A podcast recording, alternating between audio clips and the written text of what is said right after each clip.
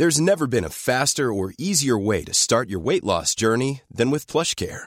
PlushCare accepts most insurance plans and gives you online access to board-certified physicians who can prescribe FDA-approved weight loss medications like Wigovi and Zepbound for those who qualify. Take charge of your health and speak with a board-certified physician about a weight loss plan that's right for you. Get started today at plushcare.com slash weight loss. That's plushcare.com slash weight loss. plushcare.com slash weight loss. Bonjour, bienvenue à vous. Bon réveil dans la matinale week-end. On est ensemble jusqu'à 10h avec au menu toute l'actualité, des débats, des interviews autour de la table. Arnaud Benedetti, bonjour Arnaud. Bonjour. Rédacteur en chef de la revue politique et parlementaire. Avec nous également Patrick Bonin. Bonjour Patrick. Bonjour Isabelle. Directeur général de l'agence Jean et Harold Iman. Bonjour Harold. Bonjour fraîchement rentré de, Bruxelles. Vous êtes notre spécialiste des questions internationales. Mais d'abord, la météo de ce samedi 25 juin avec Karine Durand et attention, des intempéries encore au programme aujourd'hui.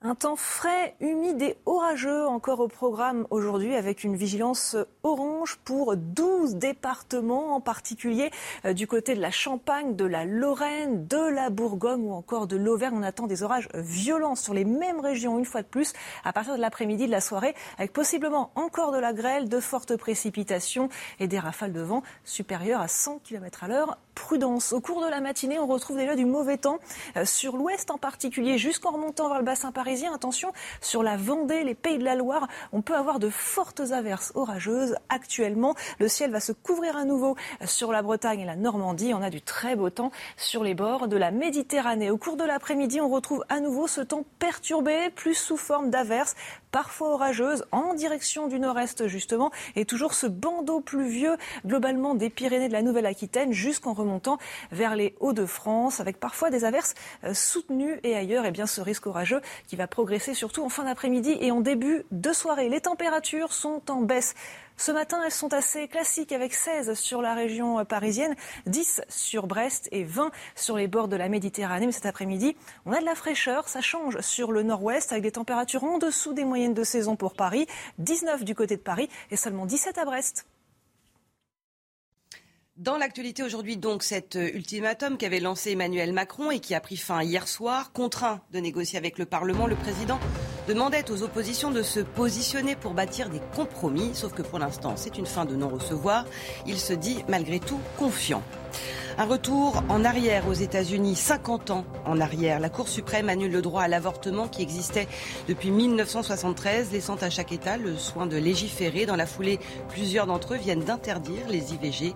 Joe Biden déplore une erreur tragique. Et puis en plein congrès des médecins généralistes, une solution peut-être pour euh, lutter contre les déserts médicaux. Vous verrez notre reportage en Loire-Atlantique où une mairie embauche des médecins soulagés de quitter le libéral. On se souvient de ce mercredi soir devant quelques 15 millions de téléspectateurs. Emmanuel Macron avait donné 48 heures aux oppositions pour dire si oui ou non elles étaient prêtes à travailler avec lui, à faire des compromis. Les 48 heures sont passées et malgré les déplacements et consultations tous azimuts d'Elisabeth Borne, rien n'a vraiment avancé. Depuis le sommet européen de Bruxelles, le président dit malgré tout rester confiant. Marie Conan. Deux jours après l'appel d'Emmanuel Macron à coopérer à l'Assemblée nationale, le message ne semble pas vraiment avoir eu l'effet escompté. Pour les oppositions, c'est au contraire au président de s'adapter au nouveau visage de l'hémicycle. On se retrouve avec un pouvoir qui refuse d'infléchir de, rien euh, son programme euh, qu'il a présenté aux élections présidentielles. S'ils font des efforts, puisque ce sont à eux de faire maintenant des efforts et de travailler, puisqu'ils n'ont pas eu cette majorité-là, alors nous verrons. En attendant le retour d'Emmanuel Macron de son déplacement à Bruxelles, c'est sa première ministre qui a repris la main. Elisabeth Borne a enchaîné les coups de fil avec les tout nouveaux présidents de groupes parlementaires, la France insoumise, les Républicains ou encore le Rassemblement national. Pour le camp présidentiel, les alliances restent possibles. La France, elle sait faire des compromis, y compris votre serviteur. On passe notre vie à en faire ici. On passe notre vie à bâtir des solutions avec des gens qui ont qui des intérêts, qui des sensibilités, qui ne sont pas les nôtres, pour bâtir des textes et des décisions, avec des femmes et des hommes, pour autant qu'ils ont des sensibilités différentes, mais s'inscrivent dans le champ euh, républicain et de la volonté de gouverner, de faire avancer le pays. Donc moi, je suis très confiant. Il manque toujours au président une quarantaine de députés pour parvenir à une majorité absolue et ainsi faire adopter les lois proposées par l'exécutif. Arnaud Benedetti, pour l'instant, visiblement, ça, coince toujours et sérieusement. On a vu que le président avait tenté de renvoyer la balle euh, dans le camp de l'opposition. La balle euh, se retrouve maintenant dans son camp. Euh, est-ce qu'il va pouvoir, à un moment ou à un autre, reprendre la main? Le problème, c'est que vous avez deux légitimités qui s'affrontent. La légitimité qui est issue de l'élection présidentielle et puis la légitimité qui est, issue de l'élection législative, où finalement, avec une spécificité tout à fait, j'allais dire, nouvelle dans le résultat de cette élection législative sous la Ve République, c'est la première fois qu'il n'existe pas véritablement une majorité, y compris une majorité relative, parce que cette majorité relative, elle est très faible, en l'occurrence. Elle est à 245 sièges. Vous savez, on compare souvent la situation que l'on connaît aujourd'hui à celle de 1988. en 1988, ben non, à tort, bien évidemment, parce qu'en 1988, François Mitterrand et Michel Rocard disposaient de 275 parlementaires, et en plus, un avec des groupes parlementaires sur leur gauche et sur leur droite, qui constituaient autant de réserves de voix, avec les communistes d'un côté et les centrales triste de l'autre, pour bâtir des majorités au cas par cas. Et c'est ce qui avait permis d'ailleurs à Michel Rocard de pouvoir poursuivre son aventure en tant que Premier ministre. Là, on est, beaucoup trop ah bah, Là, on est beaucoup plus, on est beaucoup plus d'abord dépourvu au niveau, j'allais dire, du cœur central de cette majorité dite relative de 245, mais surtout, on ne voit pas aujourd'hui où sont les charnières qui permettront de bâtir des majorités de compromis, comme l'appelle le président de la République, parce que jusqu'à preuve du contraire, il y avait une possibilité avec le groupe républicain, mais les républicains ont clairement dit jusqu'à maintenant qu'ils resteraient dans l'opposition et qu'éventuellement ils pourraient voter un certain nombre de textes au cas par cas. Mais quand même, l'élection d'Olivier Marlex à la tête du groupe euh, Les Républicains n'est pas une très bonne nouvelle euh, pour le président de la République. Donc c'est une situation qui est compliquée et la lecture qu'il fait, si vous voulez, à travers son intervention, est une lecture qui euh, ne va pas inciter un certain nombre d'oppositions à faire un pas en avant, parce que c'est vrai qu'en fin de compte, aujourd'hui aujourd'hui, c'est à lui de dire dans quelle direction il souhaite aller et qu'est-ce qu'il peut, dans le projet qui est sien, amender pour que des groupes d'opposition potentiellement puissent éventuellement, à un moment donné, si ce n'est bâtir une coalition de gouvernement, ce qui me semble à ce stade totalement exclu, mmh. mais au moins, je veux dire, des majorités dites de compromis. Et là, en effet, il y a un hic qui euh, ne permet pas d'avancer véritablement. Donc on est dans une situation qui est tout à fait nouvelle, qui est compliquée et qui ne sera pas simple à résoudre, surtout, surtout, surtout à résoudre dans la durée. Parce mmh. qu'on est quand même parti sur cinq ans. Et la vraie question, c'est de savoir comment, dans un contexte arithmétique aussi compliqué, cela peut durer. Question donc euh, toujours pleinement ouverte malgré euh, la confiance euh, dont fait part Emmanuel Macron. Oui, alors après, il y, a une, volonté de communication clairement établie, de montrer qu'il est toujours aux commandes et qu'il est toujours confiant. L'autre chose, c'est qu'il peut y avoir un côté un peu plus tactique. Pour Emmanuel Macron, il peut aussi dire, bah, si les lois ne votent pas, c'est de c'est de la faute effectivement des députés qui ne sont pas capables d'eux, et de passer à la fois lui en tant que patron comme ben moi je suis désolé, j'ai proposé des textes, mais euh, les parlementaires ne se comportent pas bien, donc je n'y arrive pas. De pouvoir quand même, si la situation se bloque trop longtemps, éventuellement dissoudre l'Assemblée nationale dans quelques mois après. après... Le, plus tard possible là, parce que là c'est vraiment, vraiment pas dans son intérêt, on est d'accord. Aujourd'hui c'est pas dans son intérêt, mais après blocage, il faut voir aussi qu'il y a des parlementaires qui sont tout nouveaux, qui découvrent le, le, débat parlementaire, qui vont 300 à peu près hein, sur 577. Découvrir la mécanique. On voit que du côté des LFI ou du côté des RN, ce sont aussi de tout nouveaux élus au sens très large du terme. Donc il y a une mécanique de l'Assemblée nationale qu'il faut, qu'il faut découvrir. On n'est pas à l'abri que ça se passe pas très bien non plus quand même aussi dans ce travail parlementaire au quotidien. Donc potentiellement le président Macron pourra tirer des cartouches un peu plus tard en disant désolé je n'arrive pas à gouverner la France, j'appelle les Français à retourner aux urnes. Oui sans doute le plus tard possible, mais dans une technique qui puisse être, qui puisse être jouable. Et puis enfin notamment avec Elisabeth Borne, il y a quand même aujourd'hui quelques parlementaires qui peuvent être débauchés. Alors certes, euh, le, fait d'aller en chercher à gauche et à droite est plus compliqué, mais il y a un groupe socialiste qui est constitué et qui peut avoir des sensibilités proches quand même aujourd'hui de la, première ministre. Il y a des, un groupe non inscrit aujourd'hui qui va, qui avec des parlementaires centristes ultramarins peuvent quand même de temps en temps apporter leur soutien. Donc il pourra quand même y avoir une vie parlementaire. Après, est-ce qu'il y aura une politique cohérente, commune euh, C'est clair et net. Non, il n'y aura pas de majorité absolue et Emmanuel Macron n'aura pas de majorité absolue dans cet hémicycle. Arnaud? Non, mais le problème, c'est même plutôt la majorité absolue. La question de la majorité absolue, elle a été bon, bah ça, c'est réglé euh, second tour des législatives. De, de, de, dimanche, en l'occurrence. C'est dire comment on peut faire fonctionner un Parlement, y compris avec une majorité très relative. C'est bien évidemment la question à laquelle il est aujourd'hui confronté. Or, encore une fois, il n'a pas véritablement de réserve de voix euh, parlementaire. Ça, c'est un premier, un, premier, un premier problème. Deuxième problème, c'est que, je veux dire, il faut qu'ils tiennent compte aujourd'hui qu'il y a une majorité de Français, quand on regarde les études d'opinion, qui considèrent qu'il est responsable de cette situation. Il y a encore un sondage qui a été publié, je crois, hier ou ce matin, euh, qui montre que près de 70% des Français considèrent que le président de la République est totalement responsable de cette situation. Donc renvoyer la balle à l'opposition est, un mauvais calcul. Envoyé, Parce qu'il faut lire ce qui a été dit quand même dans ces élections. Le message qui a été envoyé, c'est que les Français n'ont pas voulu donner une majorité absolue et ont voulu que le président de la République soit sous le contrôle du Parlement. Or, si vous voulez tout l'exercice de rhétorique qu'il fait euh, ce euh, mercredi, c'est un exercice qui, qui, consiste à inverser la charge de la preuve. C'est-à-dire, en d'autres termes, à dire Ah, mais attendez, c'est aux oppositions aujourd'hui de montrer qu'elles ont de la bonne volonté. Donc, et les oppositions, on le voit bien, n'ont pas cette réponse, euh, n'ont pas, n'ont pas la même lecture, forcément, parce qu'elles considèrent que tout simplement, elles ont, elles ont été élues pour contrôler le président de la République et que le président de la République doit faire des gestes pour montrer qu'il est de bonne volonté. Mais quand il, a, quand il a exprimé sa confiance, c'était hier depuis Bruxelles, c'est pas de n'importe où, puisqu'il en a profité pour banaliser finalement la situation qu'il y a en France en disant Mais regardez, il y a des coalitions partout ailleurs en Europe. Mais c'est vrai, il y a des coalitions partout en Europe. Après, notre système parlementaire aujourd'hui, le nôtre en tout cas, n'est pas du tout fait pour des majorités qui ne soient pas des majorités absolues. Le travail parlementaire n'est pas celui-ci. Et quand on parle des oppositions, alors effectivement, elles sont multiples. Même la NUPES n'arrive pas à avoir une seule et même opposition. Et dans le travail parlementaire que cela représente, ça veut dire qu'il y a des volets de constructivisme, notamment de ces démocraties parlementaire que nous n'avons assez peu en France. Donc effectivement, si au moindre texte, toutes les oppositions déposent des milliers et des milliers et des milliers d'amendements, non, effectivement, la France sera difficilement gouvernable. Le président le sait très bien. Après, il est plus simple, depuis Bruxelles, de dire ne vous inquiétez pas, messieurs, dames, tout va bien se passer. Il a raison historiquement. C'est vrai que vous avez euh, des tas de régimes parlementaires en Europe où on fonctionne par compromis. Sauf que le système institutionnel français n'est pas celui-là.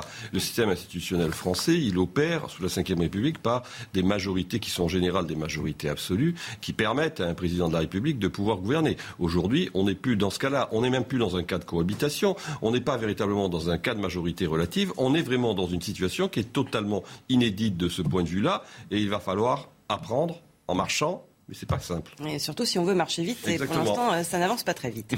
Le choc aux États-Unis, où la Cour suprême est revenue hier sur un acquis euh, qui datait de près de 50 ans. Un triste jour pour l'Amérique, ce sont les mots du président américain Joe Biden. Le droit à l'avortement n'est aujourd'hui plus inscrit dans la Constitution. Dans la foulée, plusieurs États ont déjà commencé à interdire l'IVG. Les précisions de notre correspondante Elisabeth Guedel. La liste des États américains où l'avortement est désormais illégal s'allonge depuis la décision hier de la Cour suprême. Les cliniques dans ces États ont arrêté toutes les procédures d'IVG. Un médecin qui met fin à une grossesse non voulue risque 10 ans de prison dans l'Arkansas, 15 ans en Louisiane et dans quelques semaines, eh bien, l'accès à l'avortement sera impossible ou très limité dans la moitié du pays. Des manifestations de joie pour certaines, de colère pour beaucoup d'autres ont éclaté dans les grandes villes, à Washington, New York, Los Angeles. Il y en a beaucoup d'autres prévus ce week-end. Joe Biden a appelé à manifester calmement le président américain qui a parlé d'un jour triste pour le pays, d'une erreur tragique. Il a aussi donné rendez-vous aux Américains dans les urnes au mois de novembre euh, les mi-termes, hein, les élections au Congrès. Il les a appelés à euh, élire une majorité suffisamment forte pour voter une loi euh, fédérale garantissant le droit de l'avortement à l'échelle nationale, le droit à l'avortement qui sera l'un des thèmes forts centrales de la campagne électorale de ces prochains mois. Harold, au-delà des, droits fondamentaux de, la femme qui sont profondément atteints par euh, cette décision, ce qui semble aberrant, c'est que les deux tiers des Américains le disent à longueur de, sondage, ils sont favorables à l'avortement. C'est une décision qui va à l'encontre de tout. Est-ce que ça les surprend? Euh, Non. Euh, enfin, disons, c'était la chronique d'une euh, révolution judiciaire annoncée. Elle est enfin arrivée et il y en aura d'autres. Le mariage gay sera la prochaine étape. Il y a même un juge de la Cour suprême qui l'a écrit dans son rendu, ce sera notre prochaine étape. Parce que tout ce qui a été fait, Roe versus Wade en 1973, qui a donc interdit aux États d'imposer des restrictions sur l'avortement a, sauté. Et maintenant, euh, c'est le mariage gay qui, résulte d'une décision de la Cour suprême qui sera invalidée. Donc la Cour suprême se, dédie elle-même de son passé. C'est le côté révolutionnaire. Et tout le monde le voyait venir. Mais maintenant que c'est arrivé, ça fait mal pour évidemment un secteur et l'autre qui euh, crie sa joie euh, euh, sans borne aujourd'hui.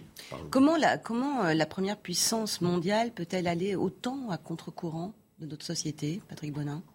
C'est la limite aussi de la fracturation complète entre des démocrates et des républicains. Dans une, on parlait de la de notre démocratie avec une multiplicité et une démultiplication des sensibilités. Là, on voit bien que cette droite républicaine euh, américaine, conservatrice, ultra religieuse dans de nombreux États, a cette volonté. C'est le cas sur l'avortement, ce qui évidemment vu d'Europe et vu de France est particulièrement choquant. Et je pense que ce matin, on est tous choqués euh, de ce genre d'informations. Effectivement, ce n'est malheureusement que le début. On sait aussi que ce sont des pays dans lesquels, que ce soit pour le port d'armes, euh, que ce soit sans doute demain pour euh, le mariage gay, mm. il y a une différence de vision sur euh, un, débat public commun, ce que la France a pu connaître d'ailleurs au moment où on a aboli la peine de mort et où peut-être une majorité de Français étaient pour cette peine de mort, mais le gouvernement l'a abolie. Et après, on n'est jamais revenu sur ce genre de décision. Ce qui est encore plus choquant, évidemment, c'est la question du droit des femmes, mais ce qui est encore plus choquant, c'est qu'on revient sur des décisions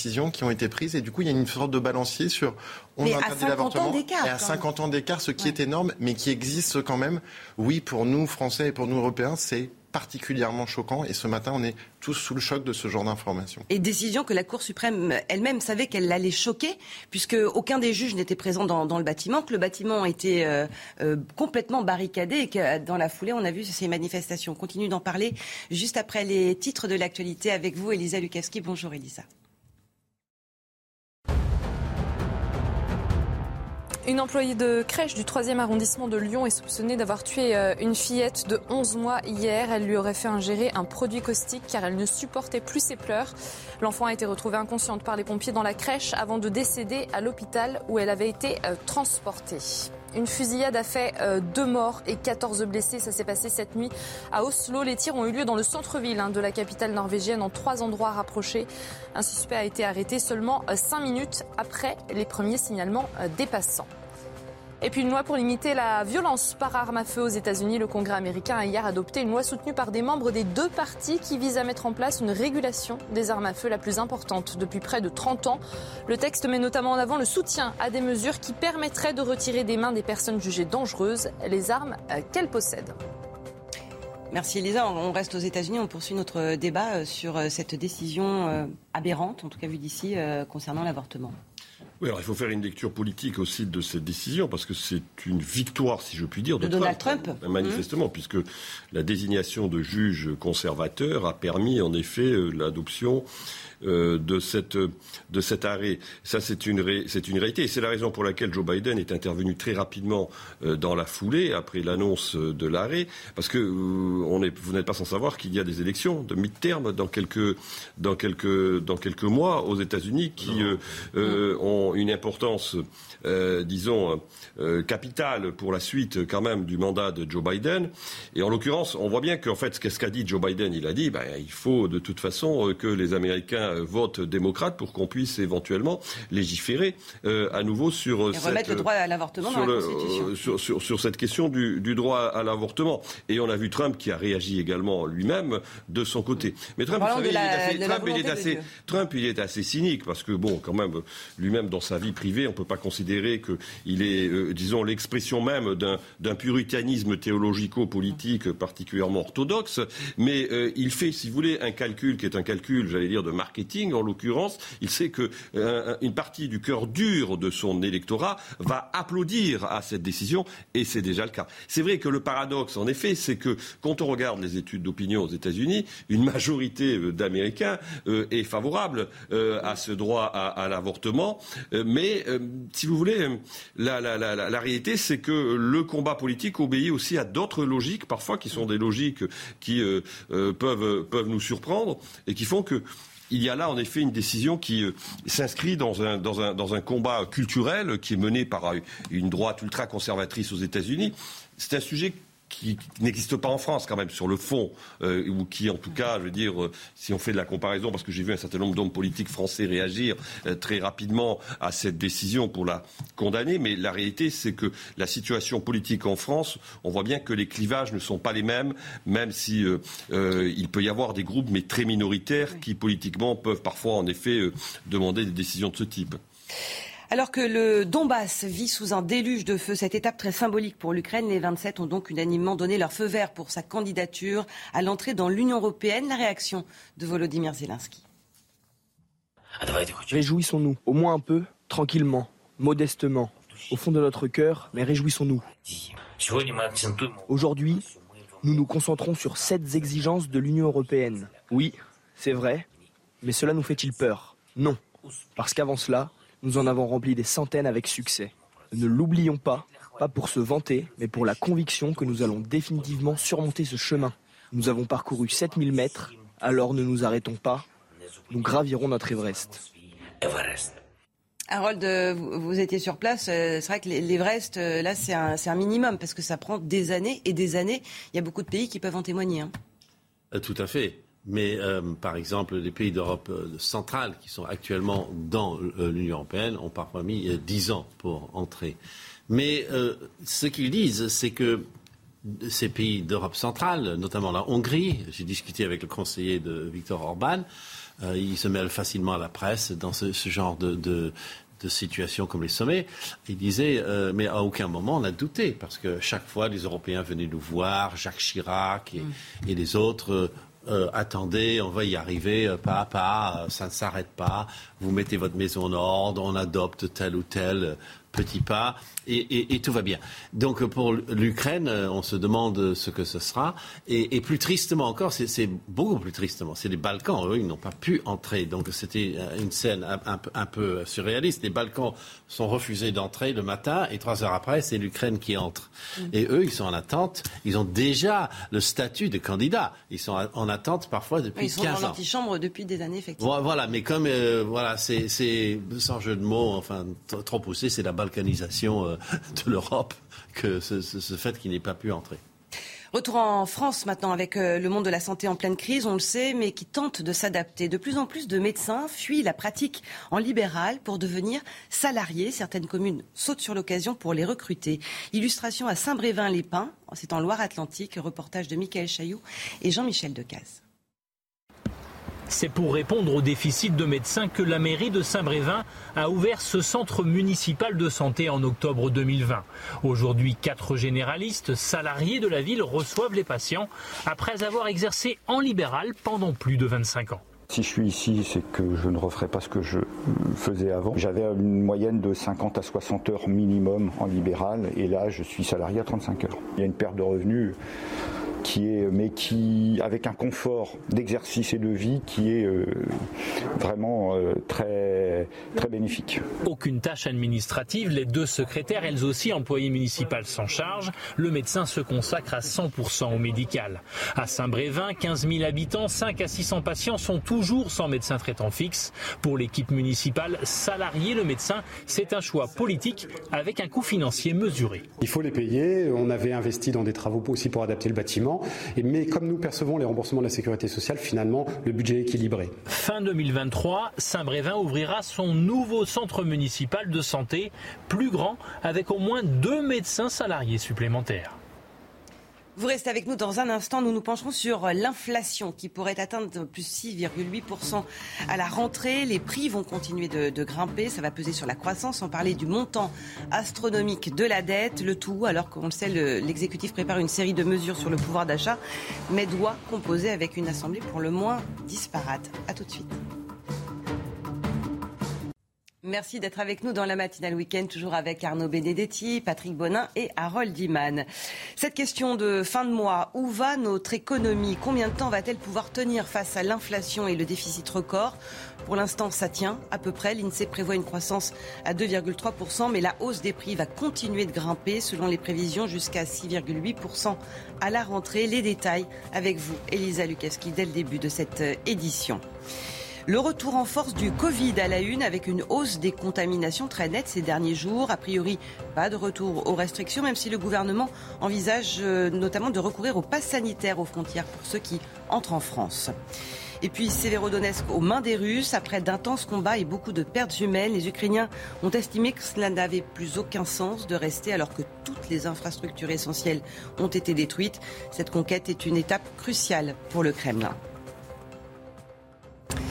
À la une, donc, l'inflation galopante. Et cette question, le pire est-il à venir? Selon l'INSEE, la hausse des prix va encore s'accélérer dans les semaines qui viennent. Elisa Lukaski, à quoi faut-il s'attendre dans le détail? Eh bien, les prévisions de l'INSEE sont en effet euh, pessimistes. Hein. L'inflation, qui est la perte du pouvoir d'achat de la monnaie, qui se traduit donc par une augmentation des prix, elle devrait atteindre 6,8% à la rentrée en septembre, conséquence du euh, contexte international. Si on regarde euh, sur l'année 2022, d'après les estimations de l'INSEE, eh l'inflation, elle aura en moyenne augmenté de 5,5%. Ce niveau de hausse des prix, il est inédit hein, depuis 1985, même s'il demeure moins élevé euh, que dans les autres principales économies euh, de la zone euro. Surtout, eh bien, cette hausse elle a été limitée hein, par les mesures mises en place euh, par l'État en novembre dernier. On pense notamment au bouclier tarifaire hein, pour les prix du gaz ou encore de l'électricité ou à la remise à la pompe pour les carburants. Sans ces coups de pouce de l'État, l'INSEE estime que l'inflation aurait en moyenne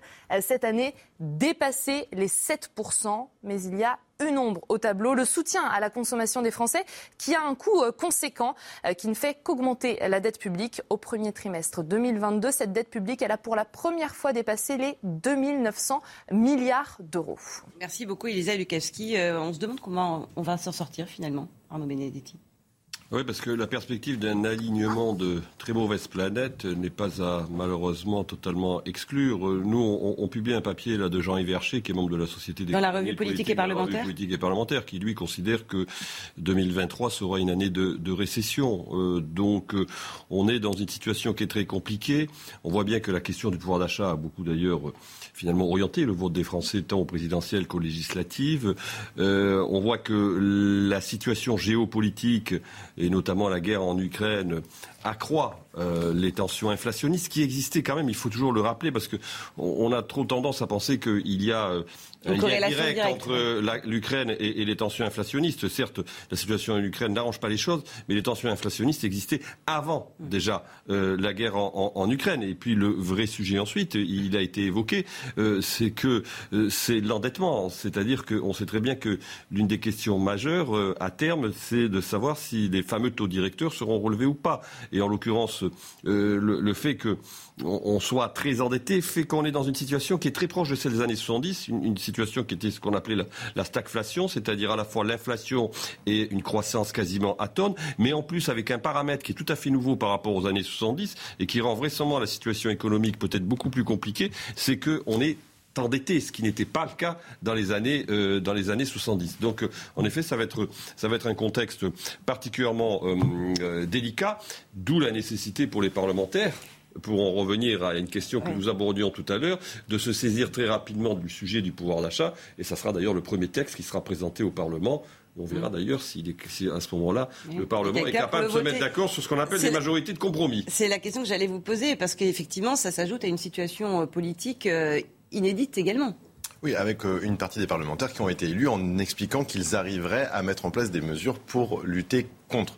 L'inflation et le pouvoir d'achat, c'est quand même deux choses assez euh, différentes. Évidemment, l'inflation l'augmentation des sur prix le pouvoir d'achat. pèse sur le pouvoir d'achat, mais aussi du coup la question des salaires. Et du coup, évidemment, l'inflation, quand on augmente les prix ou quand les prix augmentent, d'abord il y a certaines certaines populations et certaines personnes qui, grâce à cette augmentation des prix, peuvent mieux vivre. La question aussi, c'est qui euh, gagne dans cette augmentation des prix. Et la question juste après, c'est celle des salaires. Est-ce que les salaires vont pouvoir augmenter? Est-ce que le revenu net des ménages va pouvoir tout de même augmenter avec une augmentation au moins similaire des revenus des Français.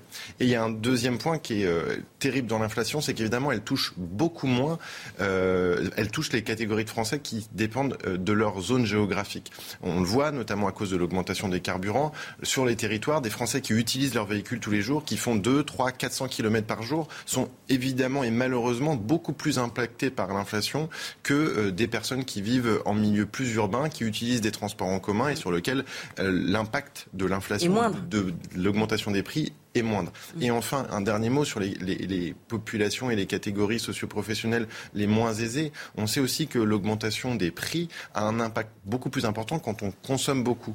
Euh, et donc là, il y a un vrai enjeu aussi d'accompagner les populations qui sont dans la, la difficulté pour que cette augmentation des prix impacte le moins possible les populations les plus défavorisées. On vous en parlait dès le week-end dernier, ça se confirme, le retour en force du Covid. Le nombre de nouveaux cas quotidiens dépasse aujourd'hui les 50 000 en moyenne sur une semaine en France. Et les hospitalisations repartent elles aussi à la hausse depuis une dizaine de jours maintenant. Faut-il pour autant réinstaurer des mesures contraignantes? Le reportage de Quentin Gribel.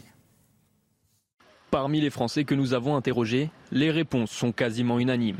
Si l'épidémie euh, repart, oui, je suis pour euh, le retour du masque. Je pense qu'il est préférable de le garder, de le conserver encore. Mieux vaut prévenir que guérir. Donc ouais, je pense que dès maintenant, il faudrait euh, commencer à mieux porter le masque.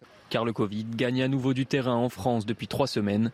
Près de 80 000 cas positifs ont été détectés hier, soit une hausse de plus de 56% en 7 jours. Et les hospitalisations augmentent elles aussi. Alors pour faire face à cette nouvelle vague naissante, le gouvernement en appelle à la responsabilité des Français et invite les plus fragiles à recevoir une deuxième dose de rappel, un message qui semble avoir été bien reçu. Il y a une très nette augmentation euh, du, nombre de, demandes de vaccination en pharmacie. Euh, ça fait suite à une forte hausse du nombre de tests euh, antigéniques et donc c'est le signe que nos concitoyens craignent cette, ce qui se ressemble à une nouvelle vague. Le gouvernement exclut pour l'instant de nouvelles contraintes. L'état d'urgence sanitaire, qui permet le retour de mesures restrictives, est toujours en vigueur. Il devait prendre fin le 31 juillet, mais un texte est d'ores et déjà prévu pour le prolonger. Et nous sommes avec le professeur Bruno Mégarbad. Bonjour, vous êtes chef du service réanimation à la Riboisière. On a entendu ces réactions dans, le reportage de Français pas alarmistes, simplement euh, prudents. Euh, chacun à son échelle, finalement, c'est ça la bonne attitude face à cette euh, septième vague? Oui, tout à fait. Je crois que nous sommes dans une deuxième phase de l'épidémie. Désormais, tout le monde connaît euh, les facteurs de risque euh, d'être contaminé, les facteurs de risque de développer une forme plus grave de la maladie, euh, à chacun d'être responsable et en connaissance de son état de santé, de ce qu'il imagine pour lui-même euh, la possibilité d'être contaminé et de ses conséquences. Malgré tout, évidemment, euh, les autorités sanitaires doivent faire des recommandations, car aujourd'hui, en fait, avec une bonne couverture vaccinale, eh bien, la très grosse majorité de la population euh, a peu de risques de développer une forme problématique à la suite d'une contamination. À l'inverse, les personnes âgées les personnes euh, immunodéprimées, les personnes avec des comorbidités, elles, si elles étaient contaminées, pourraient faire une forme un peu plus sérieuse en décompensant euh, leur maladie de fond et se retrouver à l'hôpital. De ce fait, évidemment, il est désormais recommandé pour ces personnes de recevoir une deuxième dose de rappel pour réduire les risques. À mon sens, euh, euh, euh, nous sommes effectivement aujourd'hui au pied de cette septième vague, donc les contaminations vont continuer à progresser. Je pense que l'hôpital sera préservé d'une pression importante et très probablement il n'y aura pas de mesures de restriction particulières. Surtout qu'il s'agit de l'été, que le port du masque est quand même malgré tout très compliqué et qu'au final, sur les lieux de vacances, ce sera essentiellement les jeunes qui seront contaminés. À l'inverse, évidemment, il y a plus de crainte à la rentrée euh, fin septembre, début octobre, avec le retour des vacanciers, le refroidissement des températures, la reprise de la vie économique et la possibilité de transmettre le virus à la population plus âgée. C'est pourquoi, euh, dès aujourd'hui, il faut effectivement que les plus fragiles puissent se protéger par cette dose de rappel. Pas d'alarmisme malgré tout, c'est ce que je retiens de votre message ce matin. Tout à fait. Je crois que euh, malheureusement, euh, nous l'avions dit, le virus ne va pas disparaître. Il faut donc apprendre à vivre avec lui. Ça sera le cas euh, chaque année. Nous allons plus ou moins nous orienter vers une situation endémique avec deux ou trois poussées épidémiques chaque année. Des variants qui vont, on va dire, se modifier légèrement, qui seront, on l'espère tous évidemment, d'une virulence réduite dans une population bien immunisée. Donc non, il ne faut pas être alarmiste. Par contre, évidemment, il faut être prudent et observer l'évolution. Bien sûr, si on voyait augmenter le nombre de cas d'hospitalisation, si on voyait que la dose de rappel eh ne connaissait pas le, le succès qu'elle devrait connaître, eh bien là, évidemment, il faudrait prendre des mesures euh, pour protéger la population. Mais ce n'est pas le cas, comme ça a été dit dans votre reportage. On a vu euh, euh, se multiplier par trois euh, la dose de rappel depuis maintenant trois semaines. Donc, il y a beaucoup de population a bien effectivement. Et ça, c'est plutôt rassurant. Merci beaucoup, euh, professeur Bruno Megarban. Le procès des attentats du 13 novembre 2015 est en train de s'achever après neuf mois intenses et très éprouvants pour les victimes et les proches. Le verdict est attendu mercredi, alors que le parquet a requis contre Salah Abdeslam la peine maximale. Les avocats de la défense ont dénoncé hier dans leur euh, plaidoirie, je cite, une peine cruelle et terrible. Les précisions de Noémie Schultz depuis la Cour d'assises spéciale de Paris. Les avocats de Salah Abdeslam ont demandé aux magistrats de ne pas juger à l'aune des souffrances infligées, de ne pas appliquer la loi du talion, de ne pas chercher la vengeance. Bien sûr que Salah Abdeslam va être condamné. Il a apporté son aide au groupe État islamique, mais cette perpétuité incompressible sans espoir de liberté, on a perdu tout sens de la mesure. Ils ont demandé aux magistrats de laisser à Salah Abdeslam l'espoir de sortir, même dans très longtemps, l'espoir de sortir un jour de prison. Lundi, les accusés auront une dernière fois la parole, puis les magistrats qui composent cette cour d'assises spéciales vont se retirer pour délibérer, un délibéré qui va durer euh, deux jours. Ils vont donc passer 48 euh, heures enfermés dans un lieu euh, secret, sécurisé, et ils n'en sortiront que lorsqu'ils se seront mis d'accord sur les peines à prononcer. Le verdict est attendu mercredi en fin de journée. Arnaud Benedetti, les avocats de la défense sont évidemment dans, leur rôle, mais on peut s'attendre à un verdict qui suivrait les réquisitions du, parquet. C'est clair que les, avocats font leur j'allais dire, remplissent leur mission en la matière et personne ne leur conteste. La réalité, c'est que de toute façon, ce verdict est vraisemblablement euh, attendu à la hauteur finalement euh, euh, du crime qui a été commis, du crime terroriste qui a été commis. Si vous voulez, il y a aussi une dimension très politique, évidemment, forcément politique dans un procès de ce type, et c'est aussi pour finalement un État le moyen de dire qu'il y a des lignes qui ne peuvent être franchies à partir du moment où un certain nombre euh, d'entreprises terroristes euh, ont été euh, effectuées. Et c'est clair que le, verdict dira quelque chose de politique, forcément, et il faut s'attendre vraisemblablement à un verdict d'une des plus grandes sévérités et qui serait, en tout état de cause, assez légitime. Que, retenir de ces, ces neuf mois d'audience, de témoignages, Patrick Bonin? Que la justice passe et que en réalité il faut qu'il y ait ce mouvement de justice. Je suis d'accord, c'est aussi la, la, manière de montrer que la République est là, sa justice passe et que, le, le, quelle que soit l'horreur des crimes et l'abomination des crimes, oui, il y a des avocats qui défendent. Il y a un état de droit. Il y a un état de droit. Non, on ne remet pas en cause euh, certaines lois que nous, nous avons votées, notamment cette peine de mort. C'est d'ailleurs pour ça que la dialectique des avocats est, est, assez légitime. La peine de mort sociale, le fait que aujourd'hui, oui, on peut enfermer en France, et c'est d'ailleurs un silence politique autour de ça, mais on peut enfermer en France des personnes à perpétuité sans possibilité de sortir, alors qu'au moment de, de nombreuses discussions parlementaires on se disait ah ben non mais ce genre de ce genre de mesures n'existe pas. Bien sûr que si, elles existent, elles continuent à exister. Donc oui, c'est aussi important pour les familles de victimes que d'avoir ces procès. Là, neuf mois, c'est très long quand on est une famille de victimes. D'ailleurs, beaucoup s'en sont plaints.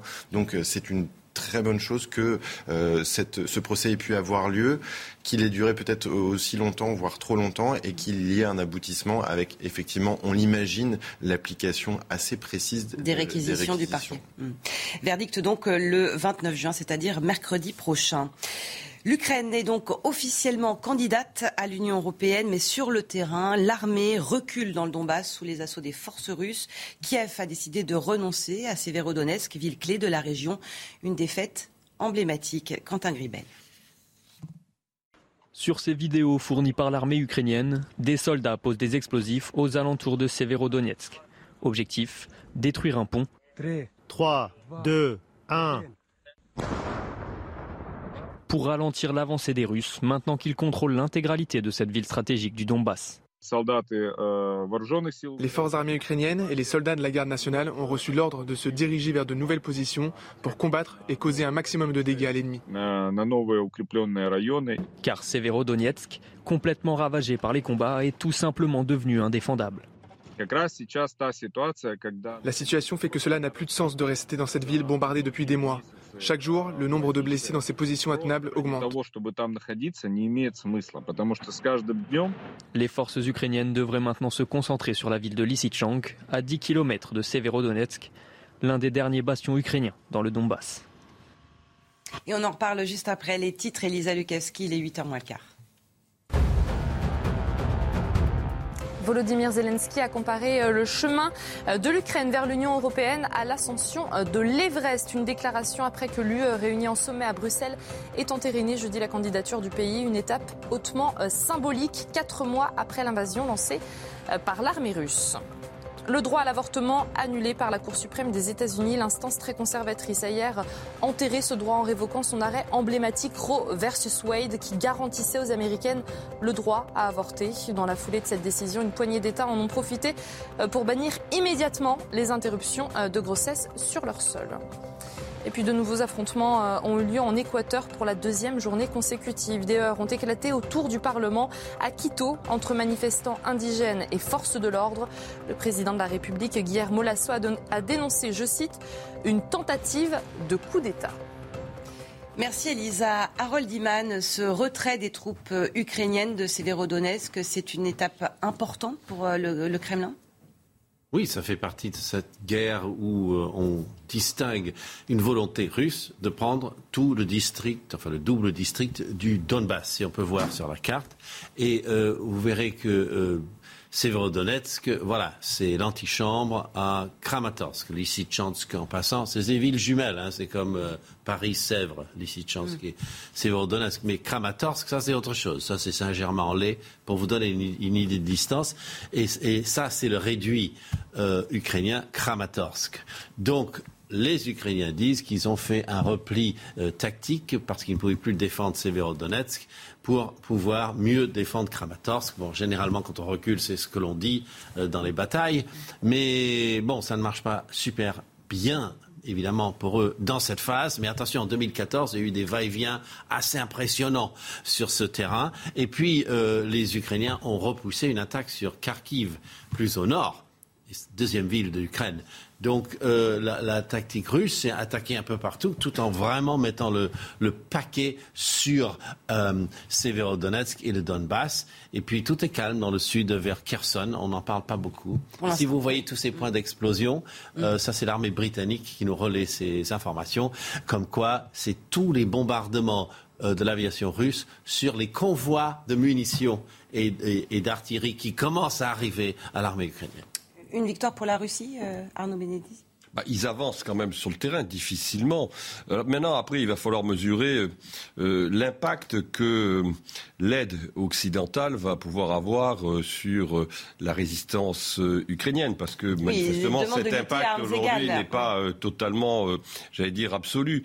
Et donc, non, mais la, la question, c'est de savoir, je veux dire, comment les opinions publiques vont métaboliser dans la durée cette guerre qui s'est installée. Et ça, c'est un vrai sujet pour les opinions publiques des belligérants ukrainiens et russes, mais aussi pour les euh, Occidentaux, parce qu'on sait très bien quelles sont les positions de l'Occident dans ce conflit depuis le début. Tout de suite, place au sport et cette euh, victoire de Montpellier, champion de France de rugby. Un mauvais dégagement de Palisse.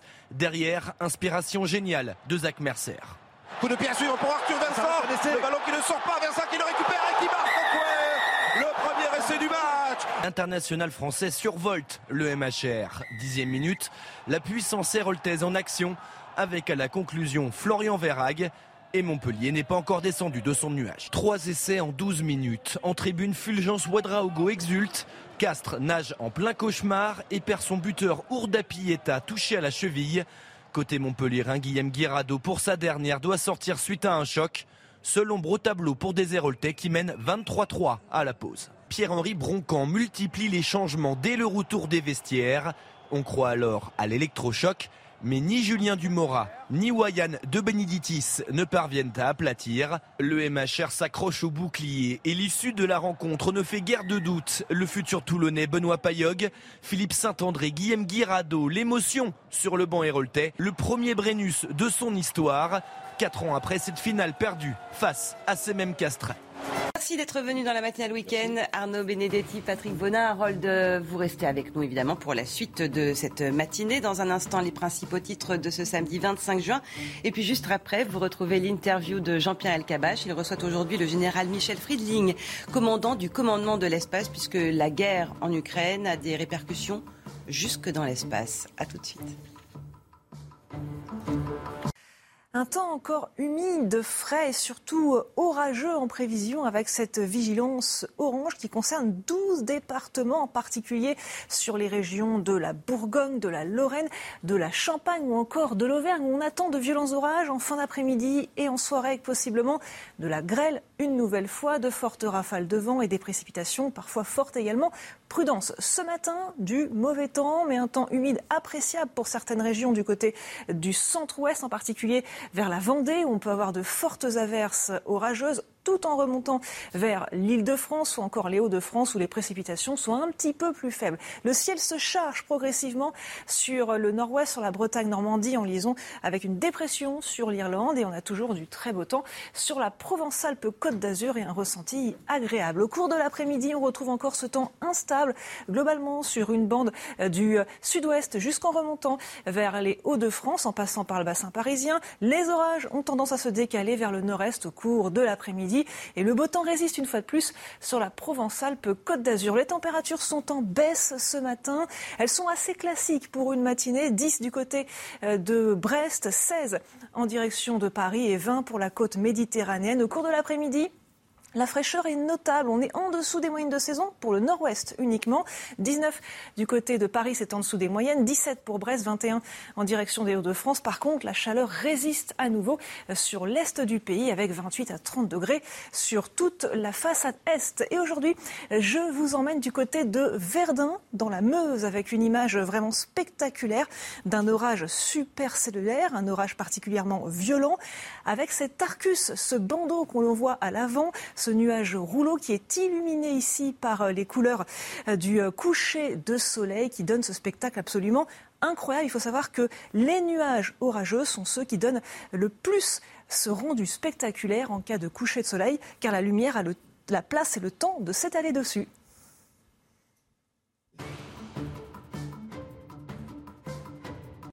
Bonjour, bienvenue à vous et merci de nous rejoindre dans la matinale le week-end. Dans un instant, l'interview politique de Jean-Pierre Elkabach. Il reçoit ce matin le général Michel Friedling, commandant du commandement de, l'espace. Nous verrons entre autres pourquoi la guerre en Ukraine a non seulement des répercussions sur nous, sur notre quotidien, mais également dans l'espace. Mais d'abord, les principaux titres de l'actualité et cet ultimatum lancé par Emmanuel Macron qui a pris fin hier soir. Contraint de négocier avec le Parlement, le président demandait aux oppositions de se positionner pour bâtir des compromis.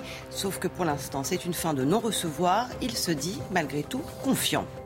Un retour en arrière aux États-Unis, 50 ans en arrière. La Cour suprême annule le droit à l'avortement qui existait depuis 1973, laissant à chaque État le soin de légiférer. Dans la foulée, plusieurs viennent d'interdire les IVG. Joe Biden, le président, déplore une erreur tragique. Et puis le retour en force du Covid avec une hausse des contaminations ces derniers jours. A priori, pas de retour aux restrictions, même si le gouvernement envisage de recourir au pass sanitaire aux frontières pour ceux qui entrent en France. Je rappelle que près de 80 000 cas positifs ont été détectés sur la seule journée d'hier. Tout de suite, c'est l'interview de Jean-Pierre Alcalache.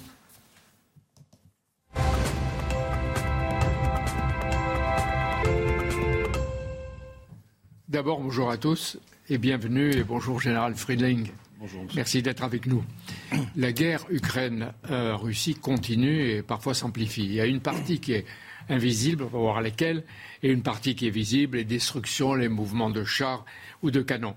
Mais en fait, si j'ai bien compris, la guerre a commencé avant le 24 février et dans l'espace. Absolument. La guerre a commencé dans l'espace et je dirais, je voudrais même revenir un petit peu avant euh, le début des opérations terrestres euh, qui ont commencé le, le 24 février. Je voudrais euh, vous rappeler cet événement qui est passé, non pas inaperçu, mais on n'a pas vraiment fait le lien avec les opérations d'Ukraine. Il s'agit du tir d'un missile anti-satellite le 15 novembre 2021, donc trois mois avant le début des opérations.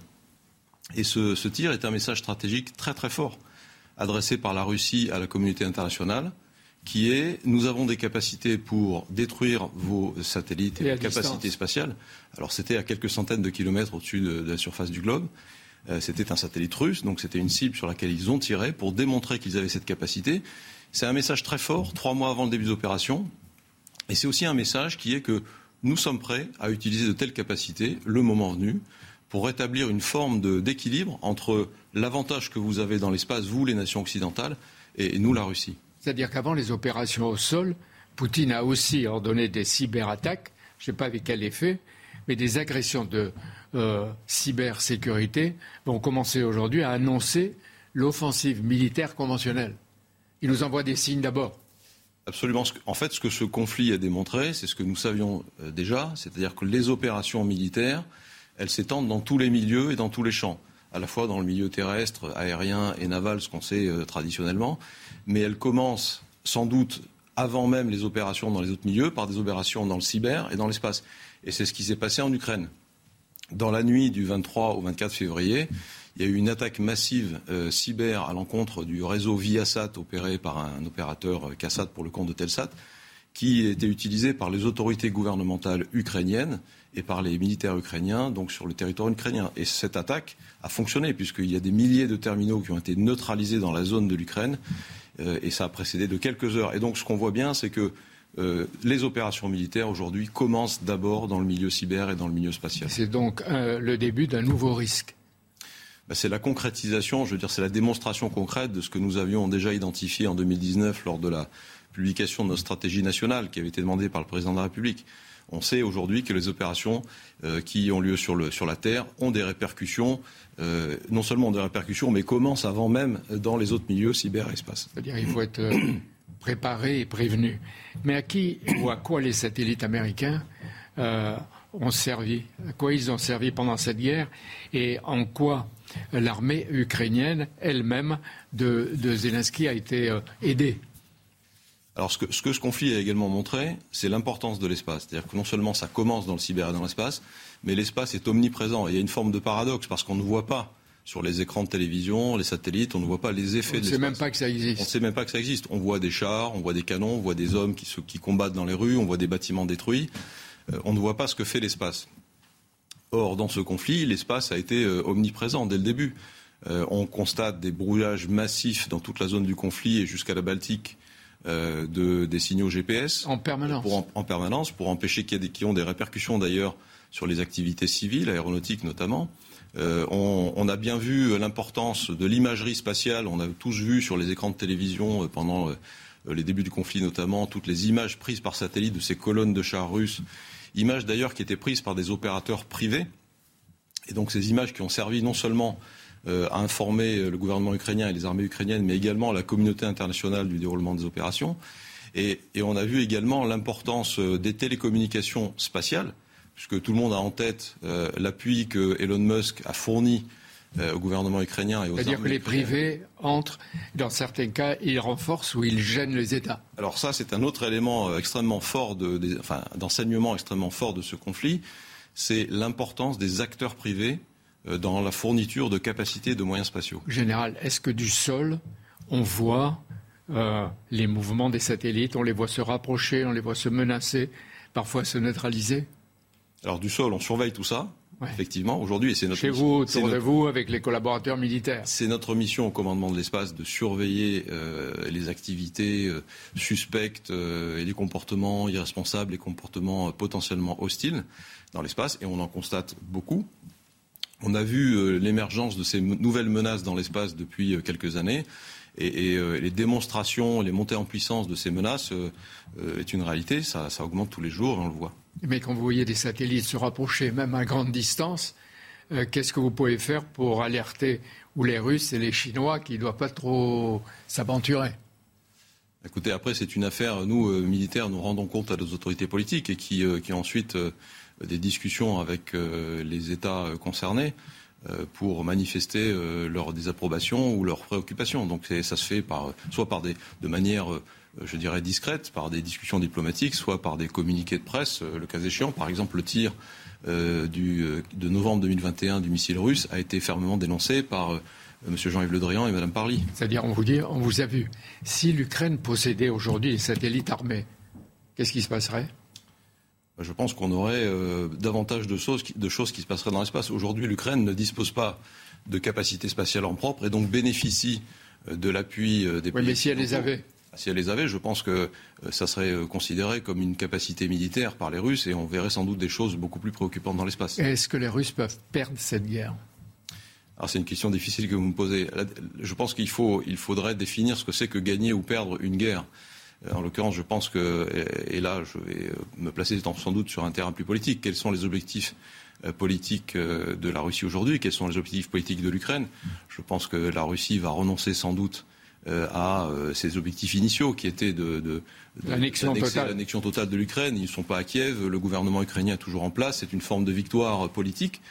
sur le terrain militaire, c'est une autre histoire. Les, les provinces du Donbass sont en train de conquises par, euh, par la Russie. Et donc, euh, on va sans doute arriver à une forme de statu quo. Et ensuite, une discussion politique pourra s'installer, mais qui prendra sans doute beaucoup de temps. À travers ce que vous dites, Général Friedling, cette guerre marque une nouvelle étape, semble-t-il, dans la militarisation de l'espace, avec peut-être déjà ou un jour des satellites tueurs, qu'ils soient grands ou petits. Ou est-ce qu'on n'ose pas le dire? Enfin, encore une fois, ces menaces de satellites tueurs ou de satellites euh, capables, on a vu des démonstrations également récentes menées par d'autres pays compétiteurs stratégiques de capacité de neutralisation de satellites. Lorsque vous êtes capable euh, d'attraper un satellite de manière qui n'est pas coopérative, qui ne, coopère pas au rapprochement euh, d'un autre satellite, que vous êtes capable de l'approcher à 36 000 km de la Terre, de l'attraper et de le tirer jusqu'à une orbite dite cimetière où il ne peut plus euh, réaliser sa mission. C'est-à-dire quelle hauteur par rapport à la quelques centaines de kilomètres. Alors là, on est à 36 000 kilomètres à peu près de la Terre sur l'orbite géostationnaire. Et lorsque vous attrapez un satellite sur cette orbite-là et que vous le tirez, en quelque sorte, vous le remorquez en quelque sorte jusqu'à l'orbite cimetière, eh bien vous le neutralisez et c'est une forme de. et il y a beaucoup de satellites dans le cimetière? Alors il y a des satellites qui sont mis sur ces orbites cimetières parce que intentionnellement, parce qu'ils ont terminé leur mission et ils ne sont plus capables de la remplir.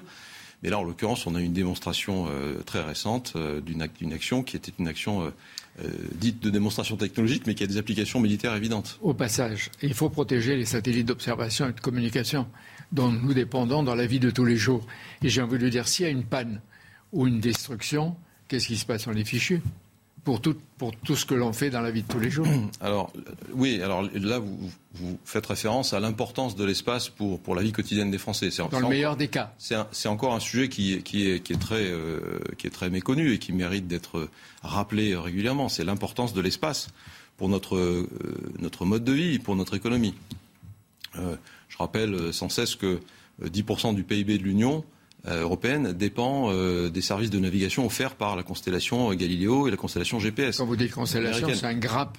Une constellation, c'est un ensemble de satellites qui, qui, qui couvrent l'ensemble du globe. Autrement dit, jusqu'ici, les guerres avaient lieu sur Terre, euh, sur mer, sous les océans, et maintenant il faut tenir compte, en plus de l'air, de l'espace. Et donc les guerres risquent, si elles se déclenchent d'une manière vraiment agressive, ces guerres risquent d'être totales ce qui c'est encore beaucoup plus dangereux pour nous tous. Oui, c'est ce que, ce que nous, militaires, nous appelons, les opérations, qui est, une réalité, les opérations multimilieux, multichamps. Un milieu, qu'est-ce que c'est? C'est le milieu aérien, terrestre, naval, cyber et espace. Il y a cinq milieux. Et le champ, c'est le champ informationnel, la guerre de l'information, par exemple.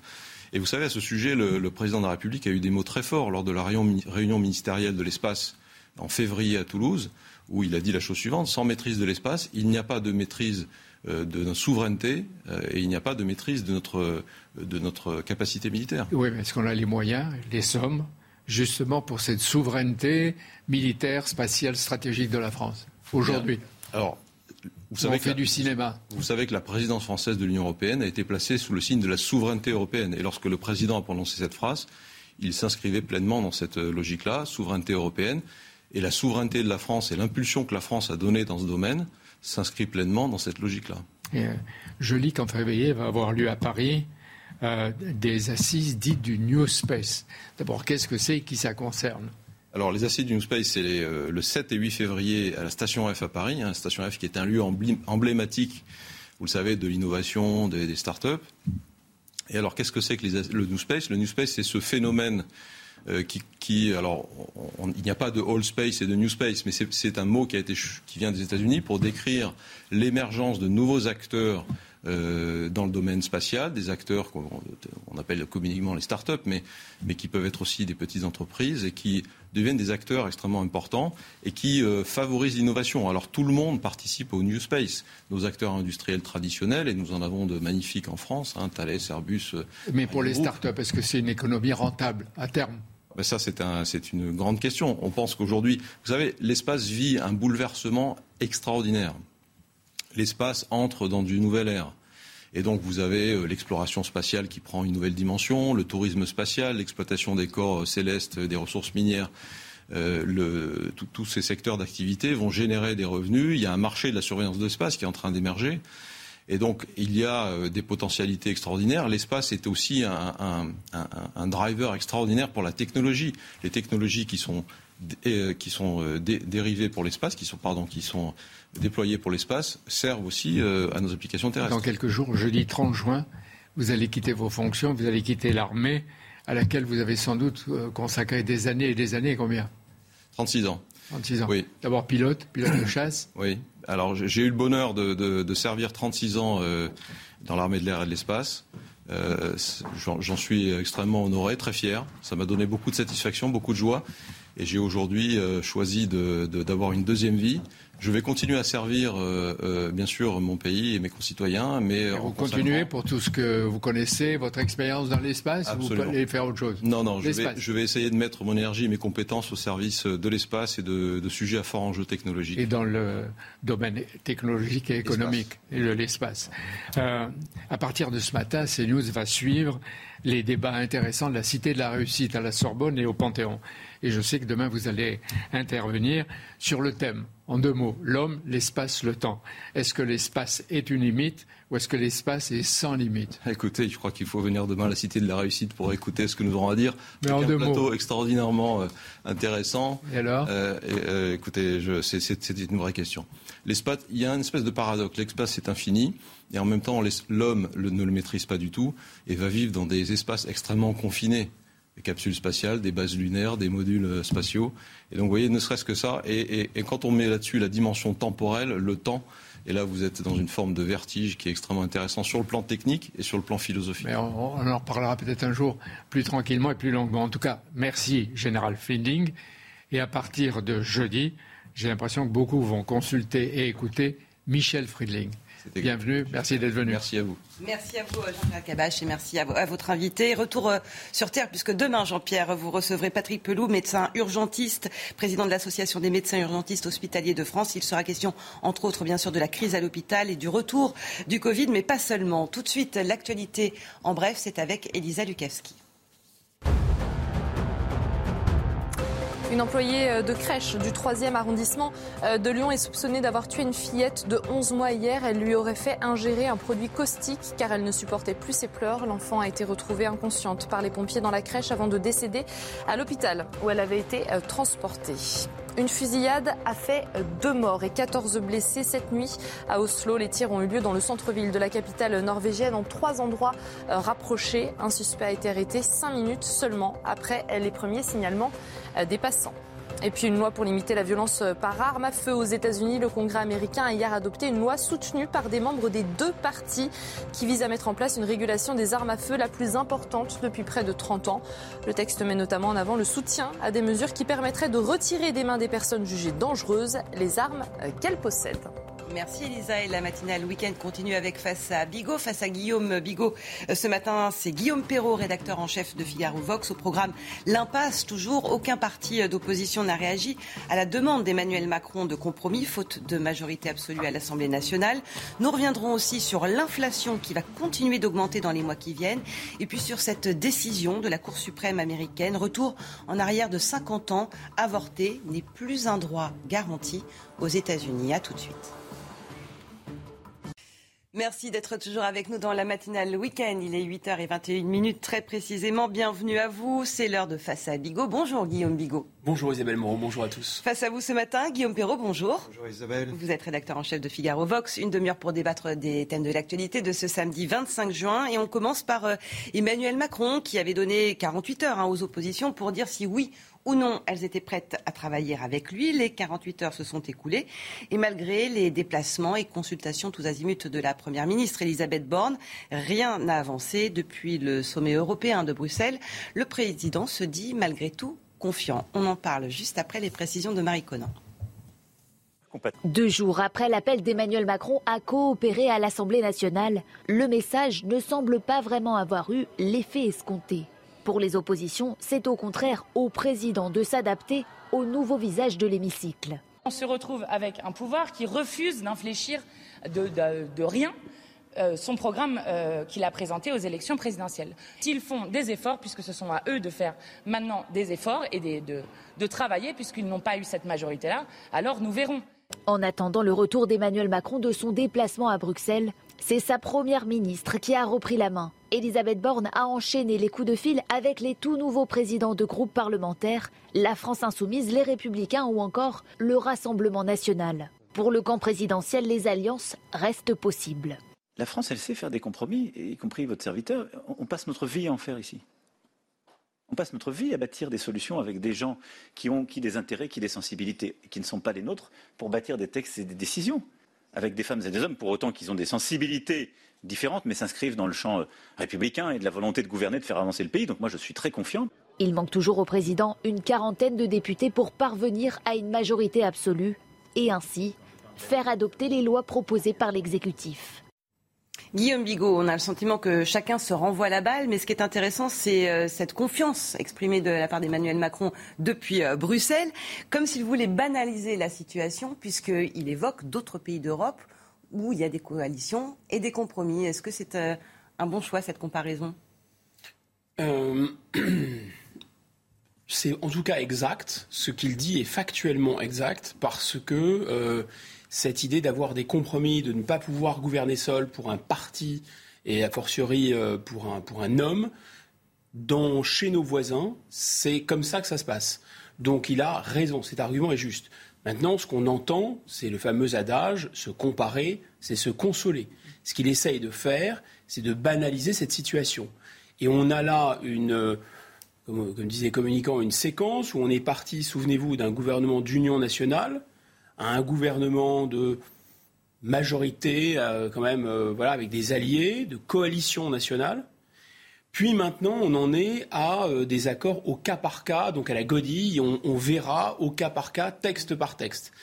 Donc ça montre que non seulement il n'est plus le maître des horloges, il n'a plus la main, il n'a plus directement le pouvoir. Je vous rappelle, dans l'architecture de la Ve République, le président de la République ne peut pas gouverner seul, il s'appuie sur un exécutif. Cet exécutif doit bénéficier d'une majorité à l'Assemblée nationale. Alors, normalement, dans un pouvoir parlementaire, comparaison pour comparaison, si on va au bout de la comparaison, c'est-à-dire qu'en Italie, en Allemagne, en Belgique et dans beaucoup d'autres pays parlementaires, le pouvoir exécutif qui est en place émane directement de l'Assemblée et doit demander à l'Assemblée un vote de confiance. Le fameux vote de politique générale qu'on attend euh, que l'Assemblée attend, tel Godot, ce sera le vote ou pas, enfin, ce que Mme Borne va proposer ou pas. Ça, c'est le premier point. Deuxième point, il faut comprendre pourquoi il y a eu aussi ce, un, mécanisme assez différent de ce qu'on voit en Grande-Bretagne, par exemple. En Grande-Bretagne ou dans les pays scandinaves, où il y a d'abord des modes de scrutin un peu différents qui donnent qui peuvent, qui peuvent, pas toujours, mais qui normalement donnent franchement la main à une majorité à l'Assemblée nationale, et donc font que l'exécutif, bien qu'il émane du Parlement, soit vraiment très stable et très solide avec un parti qui peut gouverner. C'est classique en Grande-Bretagne. Et c'est ce qui a été un peu voulu. Il y a cette dose de parlementarisme dans, nos institutions. Alors, pourquoi il n'y a pas ça en Italie et en Allemagne, notamment? Parce que l'Italie et l'Allemagne ont vécu la Seconde Guerre mondiale de manière extrêmement traumatique. Il n'était pas question, au lendemain de la Seconde Guerre mondiale, que ni, par exemple, le parti fasciste, ni le parti euh, NSDAP, il y ait des, des, configurations de ce type, avec des personnages aussi autoritaires qui auraient un pouvoir vertical jupitérien. Parce que chez nous, ça peut donner euh, Napoléon, Napoléon III, euh, ça peut donner Clémenceau. En Allemagne, euh, en Italie, c'est pas été. Mussolini et Hitler. Voilà, exactement. Donc pour éviter ça, on ne va pas rentrer dans le détail du droit constitutionnel de ces pays, mais grosso modo, en Italie, vous avez un bicamérisme structurelle qui fait qu'il doit y avoir, pour, pour qu'un gouvernement se forme, non seulement ce qu'ils appellent des combinations, c'est-à-dire le fait que les différents partis se mettent d'accord et fassent une espèce de salade, mais en plus, le Sénat et l'Assemblée, qui sont rarement de la même couleur politique, doivent se mettre d'accord. Donc les conditions sont fabriquées pour que ce soit très complexe. Et j'accélère, c'est la même chose en Allemagne avec une combination. C'est pas tout à fait le même accent, mais c'est la même idée. C'est-à-dire qu'aucun parti ne doit pouvoir être hégémonique. Et grosso modo, les partis doivent travailler ensemble. Le problème, c'est qu'effectivement, c'est toujours là le même problème, c'est que les cultures ne se transposent pas, les, les, systèmes historiques ne se transposent pas. Et nous, on a tellement, on a tellement payé lourdement le gouvernement des partis, on a tellement, payé gouvernement, euh, lourdement les mauvais côtés de ce système qu'au contraire, on s'est donné, on s'est doté d'une constitution qui est une sorte d'armature de corset de fer pour la France, s'appelle la constitution de la Ve République, qui ne fonctionne pas du tout comme ça. Euh, Guillaume Perrault, pour l'instant, pas de majorité claire. Ça va mettre certainement du temps à se dessiner. Si ça se dessine un jour, combien de temps le pouvoir va-t-il rester à l'arrêt? Oh, je ne dirais pas qu'il reste à l'arrêt. Je distinguerais la crise de régime et l'immobilisme. La crise de régime, je n'y crois pas. Je pense qu'on n'est pas guetté par ça parce que la Constitution reste solide. L'immobilisme, en revanche, ça, c'est quelque chose qui nous euh, guette. Voilà. Rester à l'arrêt. Voilà. Oui, vous voyez, oui, je, je, veux dire par là que le budget sera toujours voté, la loi de financement de sécurité sociale sera toujours votée, il y aura toujours un gouvernement, les ministères vont expédier les affaires courantes. La question, c'est est-ce qu'il va pouvoir réformer ou juste expédier les affaires courantes? La comparaison avec 88-93 me paraît éclairante. Il y a déjà eu une fois où il n'y avait pas de majorité absolue sous la Ve République dans notre histoire récente. C'était sous Recart, Cresson, Bérégovoy. Quand ils étaient à Matignon, Mitterrand avait été réélu dans un fauteuil en mai 88 et en juin 88, il n'a pas eu de majorité absolue. Mais c'était moins relatif qu'aujourd'hui. Alors, il lui manquait une quinzaine de voix. Là, il en manque une quarantaine. C'est pas pareil. C'était le septennat. Mitterrand était plus respecté et la présidence de la République plus prestigieuse, et le moins incontestée, moins incontestée euh, plus incontesté pardon, que, que, Macron aujourd'hui. L'ambiance est beaucoup plus dure aujourd'hui. Et enfin, le 49.3 est contingenté depuis 2008, c'est-à-dire qu'on ne peut plus l'utiliser de façon discrétionnaire cet outil hein, qu'on peut dégainer et qui euh, nous fait passer euh, au-delà de, l'Assemblée. Il y avait un tirage limité sur le 49.3. Le 49.3, ça permet de faire adopter un projet de loi sans vote, sauf si une motion de censure déposée obtenait 289 suffrages, c'est-à-dire la majorité absolue des voix. Mais ce qu'il faut bien dire, euh, excusez-moi d'être dans la cuisine parlementaire, mais ça compte, c'est que les 289 voix qui sont nécessaires pour faire adopter un texte à l'Assemblée, ils sont durs à rassembler pour la majorité, pour, pour Macron, mais ils sont encore plus durs à rassembler pour l'opposition, pour renverser le gouvernement. Donc, euh, personne n'est dans une situation confortable. Et finalement, c'est l'opinion publique qui va être l'arbitre de cette situation inédite. Et l'incertitude que l'on a, c'est qui va être tenu pour responsable d'une situation où finalement la France est gérée au fil de l'eau si jamais c'est le cas dans les mois qui viennent. Ça, on, ne le sait pas encore, mais euh, j'imagine mal LFI et les députés de Marine Le Pen mêler leur voix dans une motion de censure pour renverser Madame Borne. Donc dans l'immédiat, elle n'est pas menacée dans les mois qui viennent. Ce qui est menacé, c'est euh, des choix francs. Oui, c'est des choix francs pour le pays euh, face aux défis qui sont, qui sont les siens. De quel côté la balance va-t-elle pencher? On se pose euh, la question juste après les titres de l'actualité, les 8h30. Elisa Lukaski. Retrait des forces ukrainiennes de la ville stratégique de Severodonetsk. Les Russes progressent ainsi un petit peu plus hein, dans le Donbass. Ce matin, le gouvernement ukrainien réclamait à ses alliés de lui donner, je cite, une parité de feu, plus d'armes pour lui permettre de rivaliser avec l'ennemi. Dans le sud du pays, à Kherson, un attentat a causé la mort d'un fonctionnaire de l'administration mis en place euh, par les Russes. De nouveaux euh, affrontements en Équateur pour la deuxième journée consécutive. Des heures ont éclaté hein, autour du Parlement à Quito entre manifestants indigènes et forces de l'ordre. Le président de la République, Guillermo Lasso, a dénoncé, je cite, une tentative de coup d'État. Et puis au moins 18 migrants d'origine africaine sont morts hier lors d'une tentative d'entrée dans l'enclave espagnole de Melilla au nord du Maroc. Les victimes sont décédées dans des bousculades et en chutant euh, de la clôture métallique qui sépare l'enclave espagnole du territoire marocain. Merci Elisa. Guillaume Bigot, de quelle, balance, de quel côté la balance va-t-elle pencher? On assiste finalement à un bras de fer. Ça peut durer longtemps? Bah, ça va durer euh, tant que euh, cette assemblée a cette couleur, c'est-à-dire une couleur non pas introuvable, parce que la, chambre introuvable c'était autre chose, mais euh, ingouvernable. En fait, euh, on, a bien compris quoi? On a bien compris que on est dans une situation quand même très différente de celle de 1988, auquel faisait allusion euh, tout à l'heure Guillaume Perrault, parce qu'ils en ont beaucoup moins des députés acquis à la majorité et qu'ensuite le système, je dirais tout le système politique, est beaucoup plus liquide euh, et beaucoup plus décomposé qu'à l'époque. À l'époque, vous aviez le Parti communiste qui était prêt à rentrer euh, dans la danse et à travailler que M. Rocard, et vous aviez un parti centriste de mémoire qui était prêt, et donc avait une majorité, une feuille de route gouvernementale, de sorte que cette fameuse question de confiance et de politique générale pouvait être présentée, recevée. Alors, c'est toujours mieux d'avoir une majorité complètement acquise au président de la République, évidemment, une sorte de majorité godillot. Mais enfin, c'est mieux du point de vue du pouvoir exécutif, bien sûr, pas nécessairement du point de vue de la démocratie.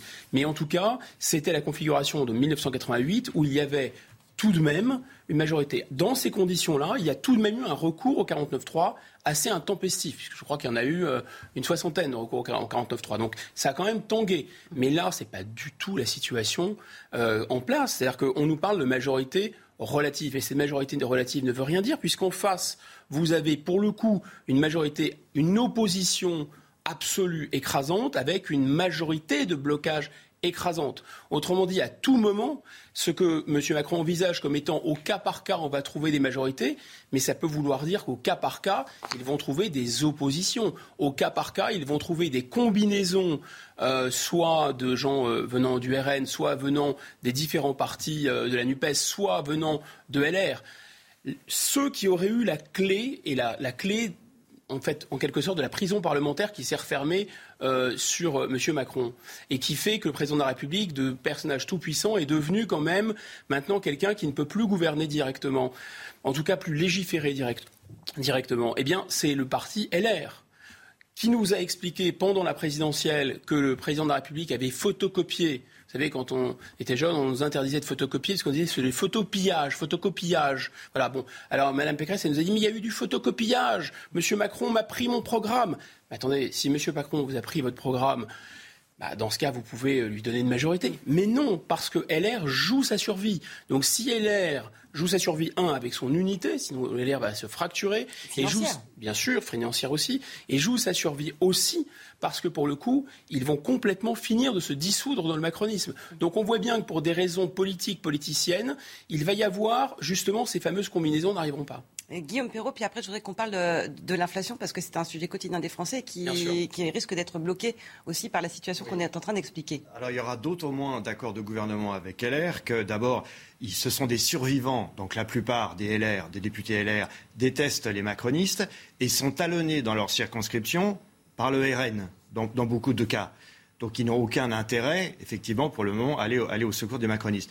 Par contre, si à Matignon et à l'Élysée, on est habile, s'il y a des conseillers parlementaires chevronnés, je ne sais pas s'il y en a, mais s'ils existent ou s'ils vont arriver, hum. ils vont négocier l'abstention, c'est ça la clé, l'abstention de tel ou tel député ou de tel groupe pour faire baisser le nombre de votants et si vous faites baisser le nombre de votants, vous baissez le nombre de voix dont vous avez besoin, le nombre de voix dont vous avez besoin pour faire adopter un texte. C'est ça qui peut se passer si vraiment on a des artistes de la politique aérienne. Mais vous voyez, ça m'étonnerait que ça réconcilie les Français avec les partis politiques. Ça risque d'être genre de petits arrangements entre amis. Euh, Surtout vu la situation économique euh, actuelle avec l'inflation galopante, cette question, le pire est-il à venir Selon l'INSEE, la hausse des prix va encore s'accélérer dans les semaines qui viennent pour atteindre jusqu'à près de 7% à la rentrée. Lisa Lukaski, à quoi doit-on s'attendre? Les prévisions euh, de l'INSEE, sont euh, pessimistes. L'inflation, qui est la perte du pouvoir d'achat de la monnaie qui se traduit par une augmentation des prix, elle devrait atteindre 6,8% à la rentrée en septembre, conséquence du contexte international. Si on regarde sur l'année 2022, eh bien d'après les estimations de l'INSEE, l'inflation, elle aura en moyenne augmenté de 5,5%. Ce niveau de hausse de prix, il est inédit hein, depuis 1985, même s'il demeure moins élevé que dans les autres principales économies euh, de la zone euro. Surtout, eh bien cette hausse, elle a été limitée par les mesures mises en place par l'État en novembre dernier. On pense notamment au bouclier tarifaire hein, sur les prix du gaz ou encore de l'électricité, ou encore à la remise à la pompe au niveau euh, des carburants sans ces coups de pouce de l'État, l'INSEE estime que l'inflation, elle aurait en moyenne cette année dépassé les 7%. Mais il y a une ombre au tableau. Le soutien à la consommation des Français a un coût conséquent euh, qui ne fait qu'augmenter la dette publique. Au premier trimestre 2022, cette dette publique, pour la première fois, elle a dépassé la barre des 2900 milliards d'euros. Guillaume Bigot, et on revient finalement au sujet précédent. Il y a urgence à avancer, sauf qu'on a du mal à avancer. Bah, je crois qu'un des premiers textes qui va être euh, sur le bureau euh, des assemblées, ça va être un, texte qui émane de l'exécutif. C'est, euh, puisqu'on a, dans le système parlementaire, vous avez soit des textes qui émanent de l'exécutif, soit des textes qui sont proposés par l'Assemblée. Et bien là, le premier texte que le gouvernement de Mme Borne veut proposer, c'est un texte sur la défense du pouvoir d'achat. Mais on va donc rentrer tout de suite dans le vif du sujet. Est-ce que oui ou non, euh, ils vont trouver alors soit une, des abstentionnistes bienveillants, soit des gens qui vont voter avec eux? C'est toute la question. Ce qui est sûr, c'est que là, tout immédiatement, à peine, parce qu'il y a un agenda parlementaire, donc on sait que ce texte va sortir, euh, LR, qui serait a priori aligné, a tout de suite proposé euh, son texte de son côté. Vous voyez, donc ça, a l'air euh, assez mal engagé. Ce qu'on va perdre, en fait, en capacité de, gouvernement, en cohésion euh, gouvernementale, on va probablement, parce qu'à toute chose malheur est bon, le gagner en démocratie, en transparence de la vie démocratique. Effectivement, tout sera débattu, tout sera sur la place publique. Est-ce que tout ça, c'est indiscutable que le Parlement va reprendre des couleurs. Tout va prendre plus de temps. Plus de temps ou, être paralysé, on ne sait pas. Hmm. Ça dépendra. Guillaume Perrault? Le pouvoir réglementaire reste important en France. Absolument. Vous avez beaucoup de décisions qui relèvent du gouvernement et non pas de l'Assemblée nationale. Et que le, Premier ministre, les ministres peuvent prendre par décret un certain nombre de choses. qui, par exemple, tout ce qui concerne les, boucliers tarifaires, je doute fort que ça relève du Parlement. C'est certainement le, pouvoir autonome euh, du gouvernement, de l'exécutif. ça, c'est une première précision à faire. Maintenant, sur, sur le fond du sujet, euh, l'inflation, à mes yeux, il n'y a pas de bonne et de mauvaise inflation. Et on a eu tendance à l'oublier. C'est-à-dire que la politique de désinflation compétitive qui a été mise en place depuis le milieu des années 80 a été longtemps très critiquée. On disait qu'elle favorisait les épargnants, ceux qui s'enrichissent en dormant. Ce qu'on peut dire en revanche, ce qu'on peut dire, ce qu'on peut dire en revanche, ce qu'on peut dire en revanche, je parle de l'inflation, c'est que euh, euh, elle peut être acceptée, on peut y trouver son compte dans un contexte de forte croissance comme dans les années 60. là, aujourd'hui, évidemment, c'est absolument, c'est absolument pas le cas. La note de l'INSEE parle de, elle a appelé ça guerre et prix. Euh, allusion à Tolstoï, guerre et prix, parce qu'on est dans un contexte particulier. Oui. Alors, euh, euh, le problème, si vous voulez, c'est qu'on ne peut pas acheter la pierre au gouvernement de faire des petits chèques pour essayer de, soutenir le, le, pouvoir d'achat des Français. Mais le drame, si vous voulez, c'est qu'on a installé avec le Covid et la catastrophe qu'a représenté l'expression quoi qu'il en coûte, quoi qu'il en coûte de Macron, on a installé l'idée que le pouvoir d'achat, c'était un droit social. C'était un droit social que l'État devait garantir. Mais non, c'est pas possible. Il, a créé une attente qu'il ne peut pas satisfaire. Il, n'est pas en mesure de répondre à l'attente qu'il a créée en se laissant aller à des promesses pareilles. Évidemment, il faut favoriser le pouvoir d'achat des Français. Mais dans ce cas, il faut poser la question des salaires nets. Pourquoi sont-ils si bas en France? Et donc, ça renvoie à la question de l'État, la structure générale de l'économie française, la création des richesses et la, la production en général. Et on dissocie le pouvoir d'achat la question du pouvoir d'achat de l'économie comme si c'était quelque chose, si vous voulez, que le, gouvernement pouvait régler seul. Et donc, c'est ça l'illusion qu'on entretient. Guillaume Bigot Alors, je suis assez d'accord avec ce, point, c'est-à-dire que le quoi qu'il en coûte, c'est-à-dire ça fait directement allusion aux mesures euh, de bénévolence euh, euh, du, chèque et, de la création monétaire pendant la période de Covid, a été trop loin. D'ailleurs, si on compare terme à terme le quoi qu'il en coûte en France et, par exemple en Allemagne, le quoi qu'il en coûte nous a coûté beaucoup plus cher en France qu'en Allemagne, puisqu'on a été beaucoup plus loin dans la dramatisation, vous savez, de cette nouvelle peste noire, où tout le monde allait tomber comme des mouches, etc. Donc il y a les biens essentiels, pas essentiels, tous les magasins doivent être fermés, les Français devaient retenir leur souffle, mettre un masque, se faire des mots. Bon, on ne revient pas sur cette séquence, mais grosso modo, ça a eu une traduction, effectivement, d'aggravation euh, de la dépense publique majeure. Maintenant, il y a, je suis bien d'accord aussi avec Guillaume sur le fait que c'est complètement un phénomène dit exogène, c'est-à-dire que cette inflation, elle vient de l'extérieur nous percuter. C'est une inflation sur les prix, sur l'anticipation des prix de, l'énergie, des matières premières, des matières premières agricoles, et ça vient directement de la guerre en Ukraine et des sanctions. Et pour le coup, c'est là où on aurait vraiment eu besoin d'un quoi qu'il en coûte. Mais le quoi qu'il en coûte, d'une certaine façon, on l'a dépensé avant pour une soi-disant pandémie mortelle, gravissime, comme on n'avait jamais eu dans l'histoire. Maintenant, on a bel et bien une guerre avec des conséquences inflationnistes extérieures, mais on a déjà, pour reprendre l'expression, cramé la caisse. Ça, c'est le premier point. Deuxième point très simple, donc il y a une désynchronicité c'est que là, vous avez le choix entre deux mots. C'est-à-dire, soit vous faites finalement, soit vous ne faites rien. Et comme les salaires sont très bas, et comme le niveau de revenu des Français, de beaucoup de Français, sont à la limite, limite, limite, là, ce, phénomène inflationniste va leur, les noyer, littéralement les noyer sur le plan économique. Donc, on ne peut pas laisser faire. D'un autre côté, la seule solution, ce serait d'accompagner euh, notamment les salaires, parce qu'on le voit bien que pour des raisons électorales, on veut accompagner par exemple les retraites, mais on ne veut pas accompagner les salaires. C'est les salaires qui comptent mm. pour l'essentiel c'est pas seulement pour ne pas, c'est pas seulement par gentillesse pour ne pas laisser les Français euh, euh, se, noyer économiquement. C'est aussi pour soutenir la croissance. Parce que si vous ne le faites pas, ce choc inflationniste, il va détruire la croissance. de, toute façon, de toute façon, et la, consommation et la croissance, et de tout, vous vous ne pourrez plus investir, vous ne pourrez plus non plus rembourser la dette. C'est ça le paradoxe. Donc, en fait, vous ne pouvez pas remonter maintenant les salaires au niveau de l'inflation, en fait, ajuster les salaires à l'inflation, ce qui serait nécessaire pour maintenir le niveau de vie, non pas l'augmenter, mais juste le maintenir. Vous ne pouvez pas faire ça. Et donc, que propose le gouvernement en même temps? C'est-à-dire qu'il propose de le faire que pour les bas revenus. Mais en fait, c'est l'ensemble du système de croissance qui va être percuté.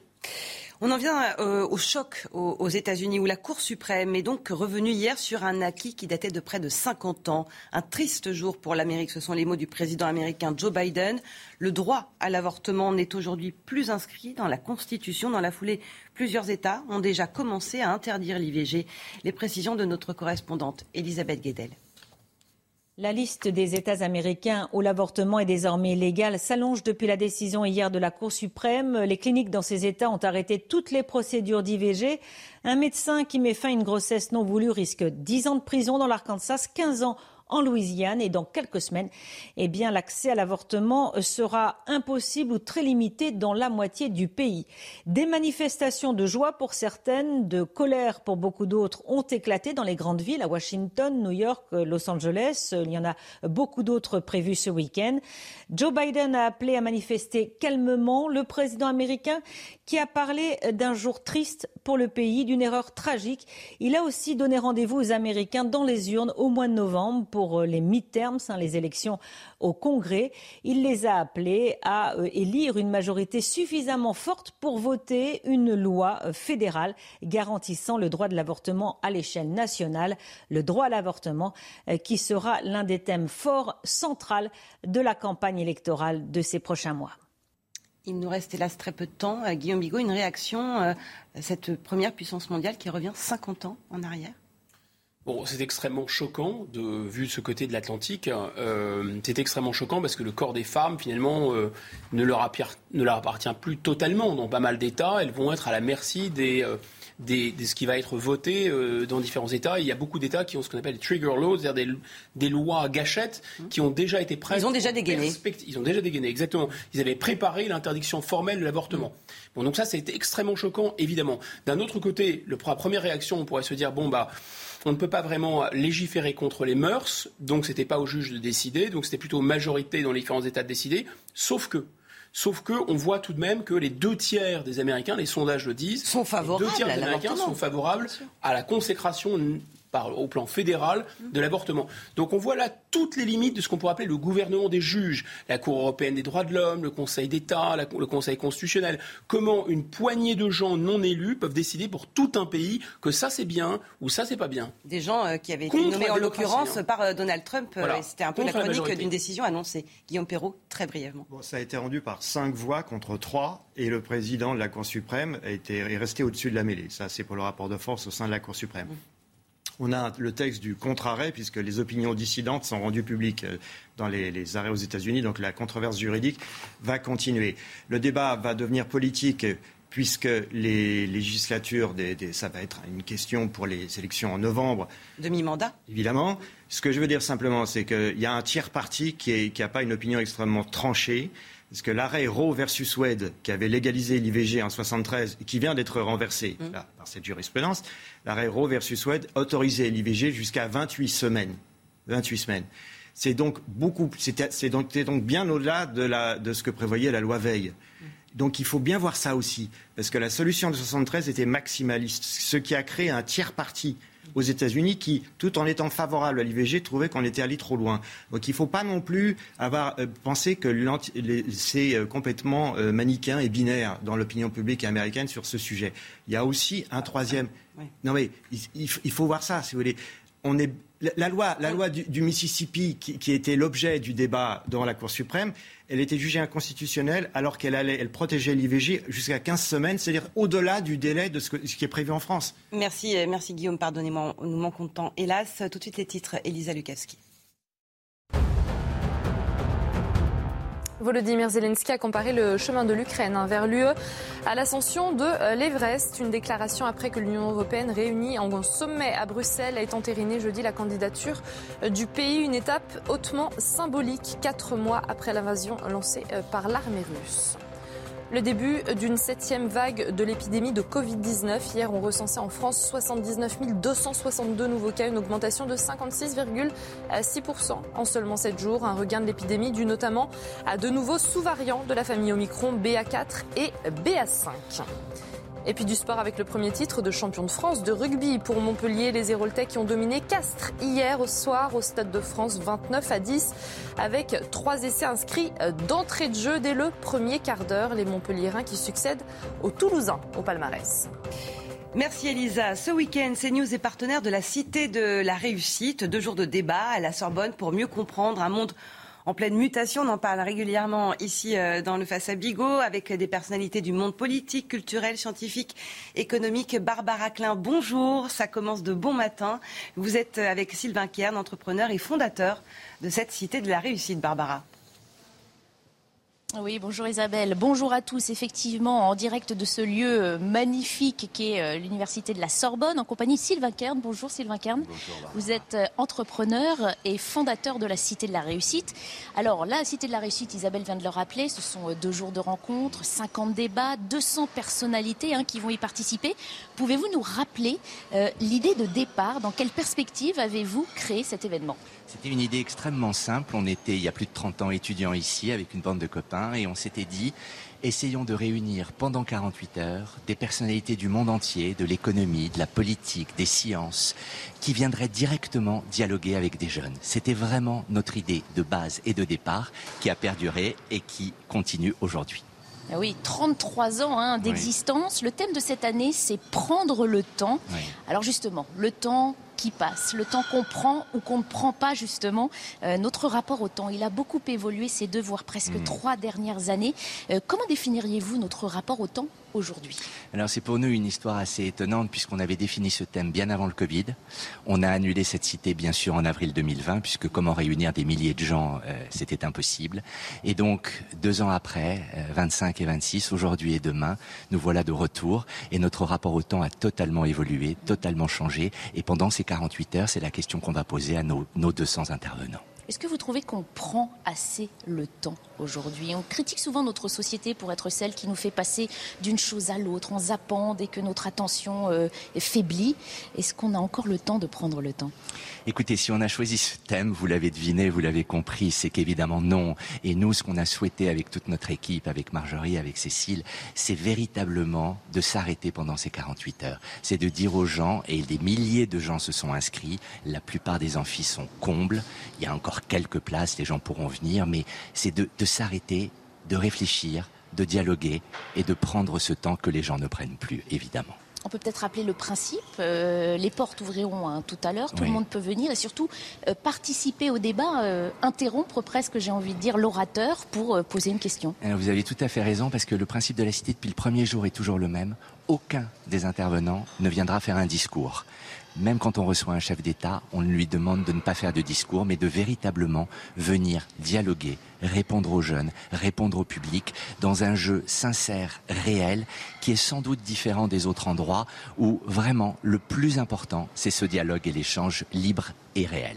Le principe aussi, c'est que ces personnalités, hein, euh, près de 200, euh, donnent leur vision du temps ou est-ce qu'elles ont un, une liberté d'interpréter le thème aussi. Alors elles ont évidemment une liberté d'interpréter le thème. Nous, nous donnons toujours un cadre La dernière fois, c'était la transmission. Cette fois-ci, c'est le temps. Évidemment, on les interrogera et c'est une forme de fil rouge sur notre rapport au temps. Mais ça ira bien au-delà. Claude Lelouch, Alain Prost, ce matin, Edgar Morin qui fait la, conférence d'ouverture au Panthéon. Vous vous rendez compte, Edgar Morin a 100 ans. Je rêvais de l'avoir. Un siècle de vie.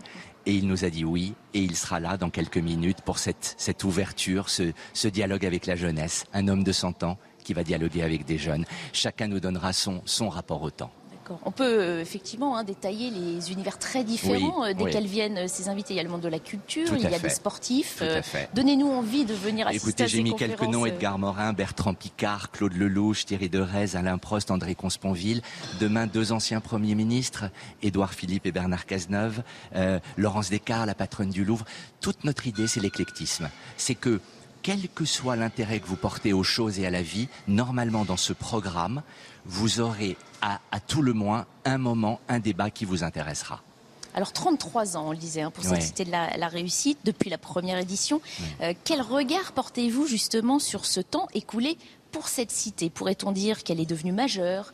Est-ce qu'elle a atteint la maturité? Est-ce qu'elle embellit avec le temps? Est-ce que la, la maturité lui, lui réussit? Ouais, c'est une très jolie question. Je disais l'autre jour que ma seule fierté, c'est d'avoir inscrit ce projet dans le temps.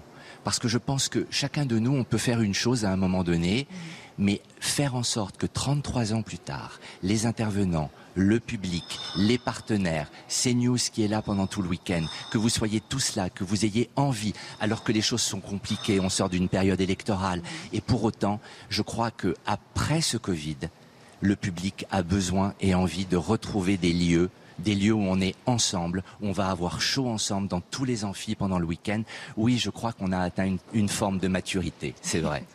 Et puis le temps est un peu suspendu aussi Mm. dans un lieu historique euh, comme celui-là. C'est ça que vous voulez offrir, une parenthèse qui permet de réfléchir. Je sais que le but c'est de sortir enrichi euh, parce que plus intelligent, plus ouvert aussi peut-être sur le monde Vous- qui nous entoure. Vous avez tout compris, Barbara. C'est exactement ça. En fait, le point de départ, c'était de donner l'envie. Donner l'envie aux gens ensuite de lire, donner l'envie aux gens de comprendre, donner aux gens envie d'aller voir une exposition en fonction d'un artiste qu'ils auront vu, leur, leur permettre, et ce lieu, vous, vous le savez, vous me l'avez dit, ce lieu est juste magnifique. Cette Sorbonne, et, je ne les remercierai jamais assez, les, les différents recteurs et présidents d'université qui nous autorisent pendant tout un week-end d'avoir tous les lieux à nous. C'est tout à fait étonnant et d'offrir ça au public. On revient forcément sur cette chronologie, on l'a évoqué, ces deux années euh, difficiles. Euh, cette valeur temps, elle diffère selon qu'on est au présent, selon qu'on se retourne sur le passé ou qu'on envisage l'avenir. On est là encore dans une société qui, nous, qui nous propulse vers l'avenir à, à un temps euh, record. Cette valeur temps, elle n'a donc pas la, la même valeur, elle change selon qu'on se tourne vers le passé ou qu'on regarde l'avenir ou qu'on Oui, vive je le le présent. crois vraiment. On a fait une chose, par exemple. Tous nos débats, d'abord, seront réels, là, à partir de 11h, pendant deux jours. Et ensuite, et seulement ensuite, vous pourrez les voir et les diffuser sur notre plateforme. Je n'ai pas voulu que ce soit en direct, parce que je pense que le temps réel, le temps où nous sommes ensemble, n'a pas de prix.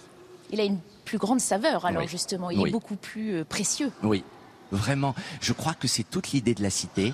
C'est un, le dialogue, et deux, ce moment un peu hors du temps, dans ces lieux tout à fait magiques, où les gens vont découvrir pour certains pour la première fois ce qu'est notre université, le Panthéon qui nous accueille, première fois depuis 33 ans, c'est pour nous tout à fait incroyable. Quoi.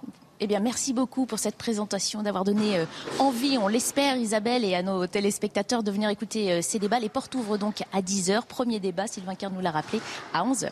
Merci beaucoup euh, Barbara Klein et évidemment ce sera notre fil rouge tout au long de la journée. Merci beaucoup à vous Guillaume Perrault. Bon week-end à- vous. On vous retrouve le week-end prochain.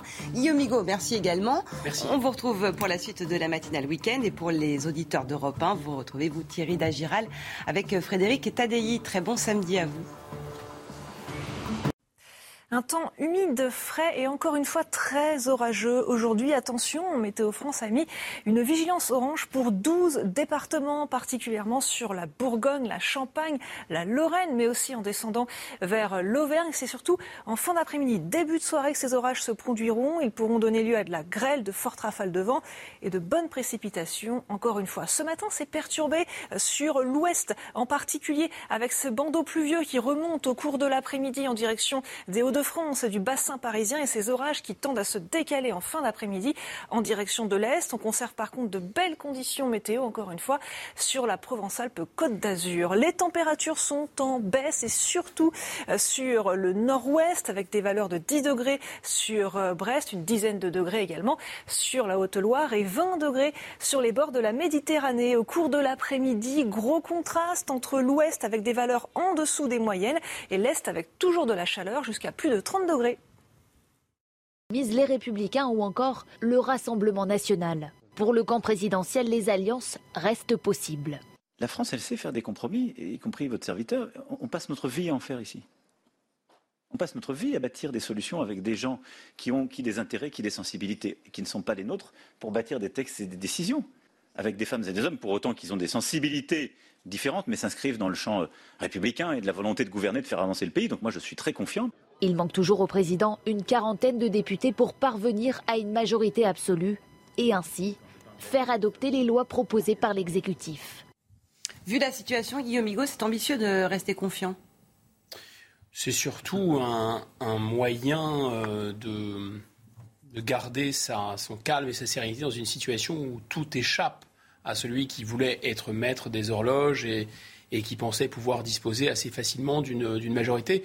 Je rappelle que euh, le Renaissance, donc l'alliance qui soutenait le président de la République, a présenté dans toutes les circonscriptions où il y avait euh, des candidats LR, donc le seul parti qui pouvait éventuellement nouer euh, une alliance de gouvernement, a présenté des candidats Renaissance en face des candidats LR. Donc C'était ensemble. ensemble. J'ai dit, dit Renaissance. ensemble, c'est avant Renaissance. Enfin bon. Euh, on a, voilà. Donc grosso modo, euh, on est, le président Macron essaye de banaliser ce qui lui arrive. Il a une majorité qui ne lui permet pas de gouverner. Il a en face une majorité de blocage assez large. Et donc quand il dit, on est passé du gouvernement d'union nationale à un gouvernement de coalition nationale, et ensuite maintenant on en est arrivé à des euh, accords au cas par cas. Ces accords au cas par cas, ils, ils pourraient être pourrait, conditionnel, être paralysé par des majorités de blocage, certes hétéroclites, mais enfin qui se mettraient au moins d'accord pour l'empêcher de gouverner. Ce qu'on entend, c'est qu'effectivement, il essaie de banaliser de banaliser la, situation et même de, comparer. Il était à, Bruxelles quand euh, il, s'est dit confiant et il a parlé euh, de, ces régimes très parlementaires en Italie, en Allemagne, où il y avait de la coalition. Est-ce que comparaison n'est pas forcément raison, vous allez me dire Donc il y avait l'appel du 18 juin, maintenant il y a l'appel de Bruxelles, d'Emmanuel Macron, pour une majorité. Je dis ça parce que comme il avait créé, vous savez, on l'a oublié déjà, il avait créé le Conseil national de la refondation sur le modèle du CDR, mais ça, c'était mis de côté. On n'en parle plus, euh, on va passer à autre chose. Non, on n'en parle plus. c'est vrai. Alors, euh, ce qui est fantastique, c'est dans son petit discours de 8 minutes, là, il nous avait habitués à... Mercredi soir. Mercredi soir. Euh, il a pris cet exemple. Il a dit, mais en fait, la France rentre dans la normalité politique. Parce qu'il y a plein de démocraties en Europe, Italie, Allemagne, qui n'ont pas de majorité, qui ont des coalitions. Donc, en fait, il faut comprendre, quand on décortique euh, la, la, parole présidentielle, qu'avant, quand on avait un régime avec un président fort et une Assemblée nationale avec une majorité absolue, nous n'étions pas dans la normalité. Parce que la normalité, nous dit Emmanuel Macron, c'est ce qui se passe en Italie, en Allemagne. C'est-à-dire un pouvoir incarné, euh, un chancelier, un président du Conseil en Italie et une majorité qui n'est pas absolue. Vous voyez, on n'avait pas compris ça, on n'a pas compris. Donc maintenant, il faut s'y mettre. Et puis, petite précision, parce que c'est très bien dit dans le reportage juste avant, euh, il lui manquerait une quarantaine de députés. Mais si vous vous souvenez, mercredi soir, il n'a pas dit ça le président de la République. Il a dit il m'en manque une trentaine. Alors, ou bien il a déjà rallié des gens à lui, ce qui est possible, ou bien alors il a un problème avec les mathématiques, parce que 241 plus 30, ça fait 260. Ça fait pas 289 et ça ne fait pas la majorité absolue. Donc en fait, il lui en manque une quarantaine, ou alors il y en a déjà 10 qui sont passés du, du côté d'ensemble. Je ne sais pas, on va voir ça dans les jours qui viennent. C'est un suspense insoutenable. Philippe Je vais rappeler un vieux souvenir, peut-être sens des mathématiques à la Henri Krasuki. Vous vous rappelez Je parle parce qu'il y a Harold qui ressemble un petit peu. Non, je non, non de, très très loin, de très très loin quand même. Il sait, plus mieux compter que. Ah, revenons si vous voulez bien. Ah Alors, Philippe. Non, je pense qu'on est vraiment dans la méthode Coué. Vous savez, la méthode Coué. Et confiance. va très bien. Et confiance, comme disait le, serpent, serpent cas de, du le livre de la jungle. Euh, la méthode Coué, tout va très bien, Madame la Marquise, tout va très bien, ça va, bien très bien. Passer. Exactement. Et la vraie question qui se pose, c'est que ce que dit Eric, c'est très intéressant. Yannick Jadot a pas fermé la porte à un gouvernement. Ah, mais il a parlé de coalition. Il a parlé de coalition. Donc peut-être qu'en douce, les 10 qui sont passés de 40 à 30, on a peut-être soudoyé deux ou trois chez les Verts, un ou deux au PS, trois ou quatre chez les Républicains. Vous savez, c'est parfois la politique, euh, ça fonctionne un peu comme ça. Généralement. Généralement, c'est vrai que ça fonctionne un peu comme ça. Toujours. Et, l'avenir nous le dira, mais ce qui est d'amusant, c'est de voir la manière dont les macronistes ont retourné la situation sur les réseaux sociaux depuis dimanche soir dernier. Ils marquent non, on n'a pas perdu, on a gagné. La preuve, on est le premier groupe à l'Assemblée nationale. Donc après, on est le premier groupe qui vient à nous, qui ne vient pas à nous. parce qu'on est dans la référence de Krasuki, on peut aller encore plus loin. Il y a, une célèbre émission qui s'appelle Tourner Manège, où il y a un candidat malheureux. je sens que ça va aller loin. Après le livre de la jungle, Krasuki et Tourner Manège. Bon. Je, me tourne en Non, non, je me retire comme un prince. Voilà, bon, il y a un côté comme ça. Je me retire comme un prince puisque je n'ai pas de majorité. Sauf qu'il va falloir avancer, que la, situation est critique pour de très nombreux Français, qu'ils sont aussi inquiets de la situation euh, politique et qu'il y a un impératif à rassurer. Là, je pense que comparaison n'est pas raison vis-à-vis de nos, de nos euh, voisins européens. Pourquoi? Parce qu'il y a effectivement des majorités de briques et de brocs qui peuvent être constituées, qui sont même constituées. On n'a pas le temps d'expliquer pourquoi, mais c'est fait, c'est fait d'une certaine façon pour ça, notamment en Italie ou, en Allemagne. En Belgique, je vous rappelle qu'il y a 195 jours sans gouvernement. Ils n'ont pas trouvé de gouvernement. Bon, mais généralement, ils y arrivent.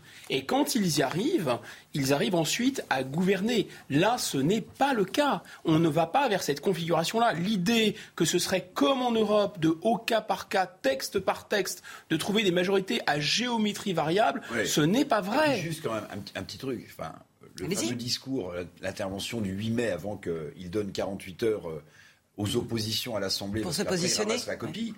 Le début de son discours, il est frappant quand, quand le président de la République dit Vous m'avez élu sur un projet clair, j'ai donc la légitimité. Mais attendez, non. Euh, si je peux me permettre une précision au président de la République, c'est qu'un, il n'a pas été élu sur un projet parce que justement, il n'est pas clair, on ne connaît pas son projet. Et deux. Parce que c'est du populisme d'avoir un projet. En fait, il a été élu parce que les gens ont voulu faire barrage à Marine Le Pen. C'est quand même très différent. Et vous voyez, cette première phrase-là, bon, peut-être qu'il n'a pas changé en réalité. Méthode Coué, phase 2. Vous avez élu sur un projet, un projet qui n'existait pas alors qu'il a été élu sur le rejet de Marine Le Pen. Harold, vous vouliez ajouter quelque chose? non, Juste un mot euh, sur la comparaison avec les Européens. Que j'étais à Bruxelles quand il, a dit ces mots. Ces mots euh, je pense que c'était au Figaro d'ailleurs qui a posé la question. Euh, et les autres pays n'ont pas, un pas un président de la République qui est élu sur sa personne, avec des partis pour le soutenir. Ils font des, des coalitions de gouvernement, des pactes même. Mm. Ils signent des documents qui ont une valeur politique évidente, comme en Espagne, comme en, Allemagne. Donc il n'y a pas de charisme. Olaf Scholz n'est pas censé avoir de charisme. Alors que oui, il n'est pas censé l'avoir. Euh, dans le système, il faut qu'il soit quasiment en retrait, ou presque à son regret. Je suis oh, un peu par hasard le, chancelier de l'Allemagne. Mais, mais ce n'est pas, le, c'est pas le cas en France. m'arrêtera si je dis une bêtise, mais surtout en Allemagne, vous avez, euh, vous avez une culture du consensus. Quand la, la, le SPD succède euh, à, la, CDU, ou le contraire, quand l'agenda de M. Schröder est mis en place des réformes, Mme Merkel ne défait pas l'agenda de son, de, de son contradicteurs politiques. Donc cette coalition-là, ce consensus, cette culture de la coalition, vous la retrouvez même dans la façon dont les partis succèdent, ce qui n'est pas du tout le cas en France. Parce que quand le PS arrive au pouvoir, il détricote ce qu'a fait la droite avant et vice-versa. Donc c'est... C'est un jeu qui en se pratique une situation qui va être très différente de la cohabitation. La cohabitation, on a connu, ça veut dire que c'est une majorité, c'est une couleur politique de l'Assemblée où il y a une majorité possible, ce qui n'est pas le cas, qui est distincte de la couleur politique du président de la République. Donc ça, c'est possible. Vous avez un Premier ministre qui n'est pas à la main du président de la République, mais qui est à la main de l'Assemblée. Ça, c'est possible. Mais là, ce n'est pas le cas du tout. Et quand on nous dit, regardez ce qui se passe en Europe, c'est encore de l'enfumage. Ce qui se passe en Europe, c'est qu'il y a des majorités hétéroclites. Mais avoir une majorité hétéroclite, ça ne veut pas dire qu'on n'a pas de majorité. Là, il n'y a pour l'instant pas de majorité, pour l'instant, pas de compromis. On part aux, États-Unis maintenant, où la Cour suprême est revenue hier sur un acquis euh, qui datait de près de 50 ans. Un triste jour pour euh, l'Amérique. Selon le président américain Joe Biden, le droit à l'avortement n'est aujourd'hui plus inscrit dans la Constitution. Les précisions de notre correspondante Elisabeth Guedel. La liste des États américains où l'avortement est désormais illégal s'allonge depuis la décision hier de la Cour suprême. Les cliniques dans ces États ont arrêté toutes les procédures d'IVG. Un médecin qui met fin à une grossesse non voulue risque 10 ans de prison dans l'Arkansas, 15 ans en Louisiane et dans quelques semaines, eh bien, l'accès à l'avortement sera impossible ou très limité dans la moitié du pays. Des manifestations de joie pour certaines, de colère pour beaucoup d'autres ont éclaté dans les grandes villes, à Washington, New York, Los Angeles. Il y en a beaucoup d'autres prévues ce week-end. Joe Biden a appelé à manifester calmement. Le président américain qui a parlé d'un jour triste pour le pays, d'une erreur tragique.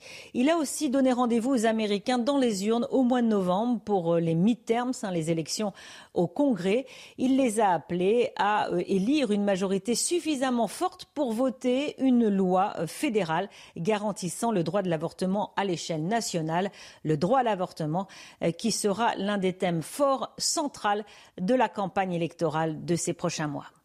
Harold, au-delà de la situation aberrante pour le, droit des, des femmes, deux tiers des Américains sont favorables à l'avortement. Ça paraît invraisemblable, même si on connaît euh, la nature de cette Cour suprême qui est majoritairement conservatrice, mais ça paraît improbable euh, que cette décision ait été prise. La, Cour suprême ne reflète pas euh, Vox Populi. De toute façon, normalement, on se, soumet à la, Cour suprême, mais la Cour suprême, la Cour suprême a été savamment construite par les républicains sur 25 ans.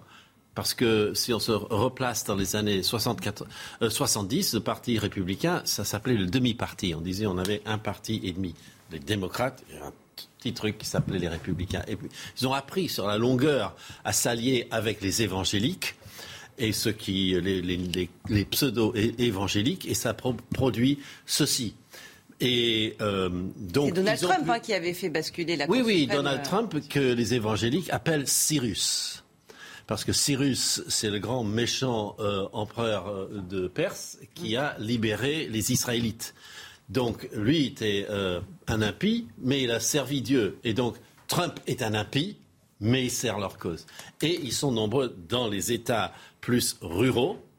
Et c'est comme ça qu'on a cette impression que l'Amérique devient anti-avortement. Mais alors qu'en réalité, elle ne l'est pas dans les. Bah, si vous prenez la Californie, qui est à peu près la population de, l'Ukraine, euh, non. Euh, la Californie, c'est peut-être pas le meilleur exemple. Parce que non, mais puis là, pour le coup, l'avortement sera toujours préservé. Que disent les États profonds Mais le pays profond, c'est l'Est et l'Ouest. C'est l'Est et l'Ouest, le pays profond Mais oui, ah c'est là où il y a les, c'est là où il y a les gens qui habitent. C'est là qu'habitent les gens. C'est dans les, les, faubourgs de Los Angeles, il y a plus de monde que dans le Montana, le Dakota du Nord, le Dakota du ah, Sud, le Minnesota, le Nebraska, le Kansas. Le pays profond, il n'aime pas l'expression, euh, Harold. Hein. Non, parce que ça, donne l'idée qu'il y a une vraie... On sent qu'il est démocrate. Guillaume.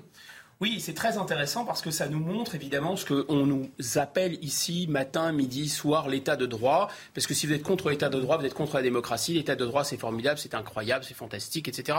Mais on voit bien ce que c'est l'état de droit. L'état de droit, c'est trois gars avec des perruques qui peuvent décider pour des dizaines de millions de citoyens. Quand vous avez, non, mais c'est une image. Euh, oui, mais en Angleterre, ils ont des perruques. Une image, une... mais ça s'est débarrassé des Il n'y a plus de perruques maintenant, mais le... il y a toujours un côté poudré, il y a toujours un côté ancien régime là-dedans. Donc, dans cette ça veut dire quoi? Ça veut dire que des gens qui sont nommés par le pouvoir exécutif à vie en plus. Ça peut durer très longtemps ah, aux États-Unis d'Amérique. Mais c'est un peu la même chose avec nos cours suprêmes européennes, parce qu'on ne, on ne cesse de singer l'Amérique pour le meilleur comme pour le pire. Donc l'idée, c'est quoi? C'est qu'il y a une petite minorité, une infime minorité de, juges, de magistrats, de magistrats pardon, qui vont décider pour les deux tiers du peuple américain, ce que nous a expliqué Harold. Et c'est ça, il faut vraiment avoir ouvrir les yeux sur ce qu'est l'État de droit. L'état de droit, c'est des juges décident pour des majorités, à la place des majorités, contre des majorités. Et la traduction euh, concrète pour euh, les États, vous voyez sur euh, cette carte ceux qui ont déjà bien validé cette décision de la Constitution, donc qui interdisent l'avortement, et puis ceux qui prévoient de le faire. Donc c'est pour l'instant bah, relativement finalement. ça c'est intéressant. Mais c'est que le début. On montre, et encore, il y aura d'autres États qui vont basculer probablement, mais ça montre vraiment l'équivalent de notre France périphérique. Il y a une Amérique périphérique qui n'est pas soulevée par les, les vents de la mondialisation, qui est appauvrie au contraire, et qui devient d'une certaine façon folle de rage et qui se jette dans les bras des évangélistes. On en on continue d'en parler dans un instant, juste après les titres, Elisa Lukaski. Du 3e arrondissement euh, de Lyon est soupçonné d'avoir tué euh, une fillette de 11 mois hier. Elle lui aurait fait ingérer un produit caustique car elle ne supportait plus ses pleurs. L'enfant a été retrouvée inconsciente par les pompiers dans la crèche avant de décéder à l'hôpital où elle avait été euh, transportée. Une fusillade a fait deux morts et 14 blessés cette, nuit à Oslo. Les tirs ont eu lieu dans le centre-ville de la capitale norvégienne en trois endroits rapprochés, dont un barguet. La police enquête sur un acte terroriste en prévention. La marche des fiertés LGBT qui devait se tenir euh, ce samedi a été annulée. Et puis une loi pour limiter la violence par arme à feu aux États-Unis. Le Congrès américain a hier adopté une loi soutenue par des membres des deux partis qui vise à mettre en place une régulation des armes à feu la plus importante depuis près de 30 ans. Le texte met notamment en avant le soutien à des mesures qui permettraient de retirer des mains de personnes jugées dangereuses les armes qu'elles possèdent. Merci Lisa. On parlait de l'influence des évangéliques sur cette décision et cette réaction de Donald Trump qui dit qu'il s'agit de la volonté de Dieu, Philippe David. Oui, alors, vous savez, in God we trust. C'est marqué, euh, y compris sur les billets de banque aux États-Unis. Alors moi, ce qui, ce qui, me gêne toujours, alors ce n'est pas une attaque contre notre ami Harold Diman, qui d'ailleurs n'a pas de perruque. Euh, J'ai cru que j'étais Krasuki. non, c'est George Washington. C'est ce qu'il y a quand même d'assez extraordinaire chez les Américains. C'est-à-dire que c'est un pays qui fait, euh, qui supprime le droit à l'avortement au nom du droit à la vie, mm. mais qui a quand même remis en vente libre les fusils d'assaut euh, à, rafale automatique. Voyez il y a un mois à peine, on parlait de cette fusillade qui a fait une vingtaine de morts au Texas et des enfants. Vous savez, c'est ce qu'il y a d'assez surprenant. Les Américains ont ce côté assez surprenant. Le seul problème, c'est l'idée de Dieu, mais je me rappelle quand même une vice-présidente américaine issue, enfin non, elle n'a pas été vice-présidente, gouverneur d'Alaska, mais perdante de la présidentielle, Sarah Palin, qui avait justifié la guerre en Irak dans une église évangélique en étant totalement illuminée en disant This war is a task from God. Cette guerre est une tâche qui est donnée par Dieu. Donc inutile de dire que je ne savais pas que Dieu avait inventé le B-52 et les missiles de croisière pour le bien de l'humanité. Maintenant, si des femmes meurent sur, euh, avec une aiguille à tricoter, ce sera une mission de Dieu, si j'en crois Donald Trump. vous la prohibition. Oui, absolument. Dans les années 20, effectivement. Euh, Harold, un dernier mot? Oui, non, mais il ne faut pas oublier qu'il y a au moins la moitié des Américains, moi je dis minimum 30%, qui ne sont pas comme ça, sont assez proches des Européens, qui ne comprennent pas pourquoi on jure, sur la Bible. Et vous pouvez tout à fait dire, non, je ne jure pas sur une Bible euh, dans une cour. Et on vous donne, on vous demande ce que vous voulez prononcé comme serment. moi, je vais vous dire une petite chose. Euh, pour Ma mère le fait. non, mais, non, non, non, mais moi, je pense à, l'intronisation du président des États-Unis qui jure sur la Bible. To swear to protect my country, c'est la tradition américaine. C'est comme si vous disiez, je vois pas pourquoi on remet le grand collier de la Légion d'honneur au président de la République à l'Élysée. Bah, si vous voulez déconstruire toutes les traditions, allez-y. Hein. Euh, mais moi, je trouve que c'est important. Bon, euh, là, on s'éloigne très, très, largement du sujet. Revenons-en à l'actualité, si vous voulez bien, avec cette étape très symbolique pour l'Ukraine. Les 27 qui ont donc donné leur feu vert pour une candidature à l'entrée dans l'Union européenne, mais ça va prendre évidemment beaucoup de temps. Écoutez Volodymyr Zelensky.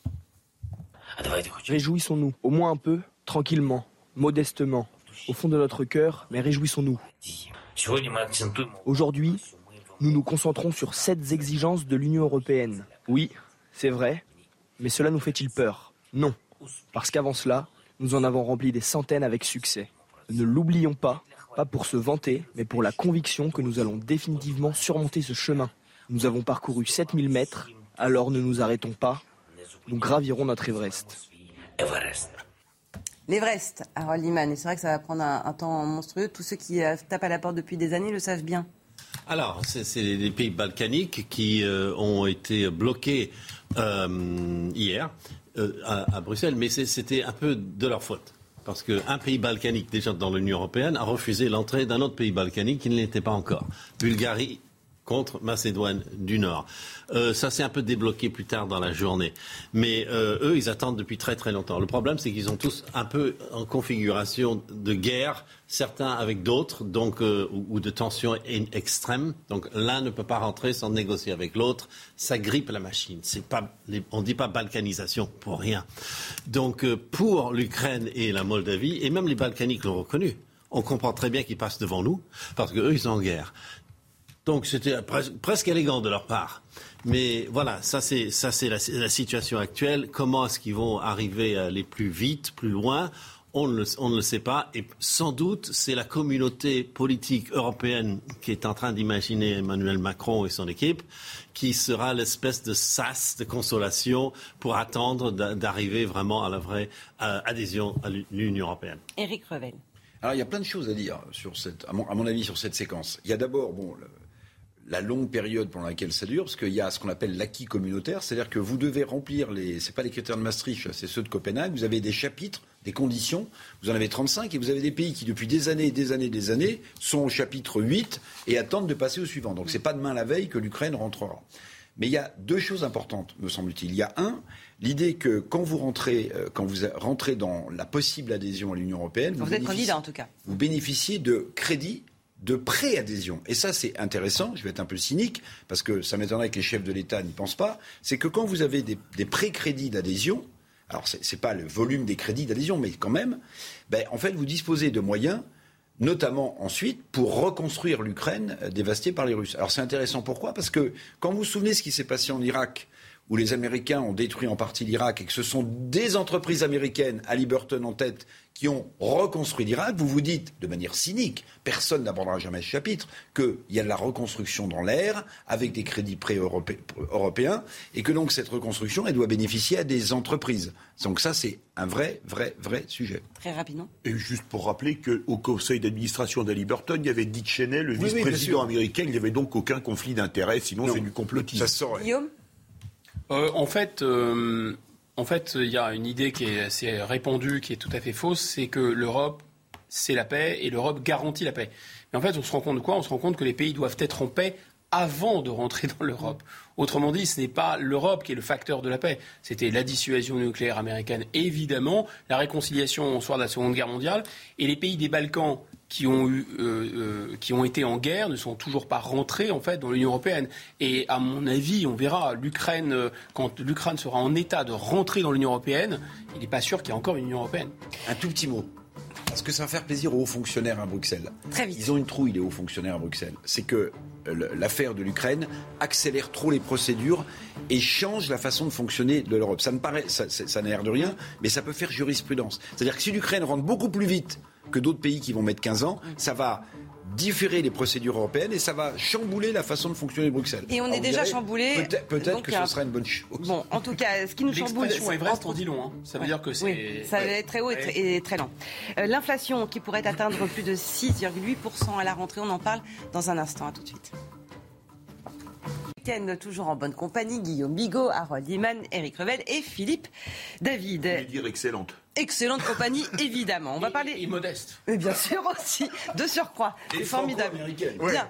Euh, on a beaucoup de sujets à traiter. Il faudrait qu'on avance, si vous ah, voulez bien. On va parler de, l'inflation galopante. Et là, ça, ça, fait moins sourire. Cette question, le pire est-il à venir? Selon l'INSEE, la hausse des prix va encore s'accélérer dans les semaines qui viennent. Elisa Lukaski, à quoi doit-on s'attendre?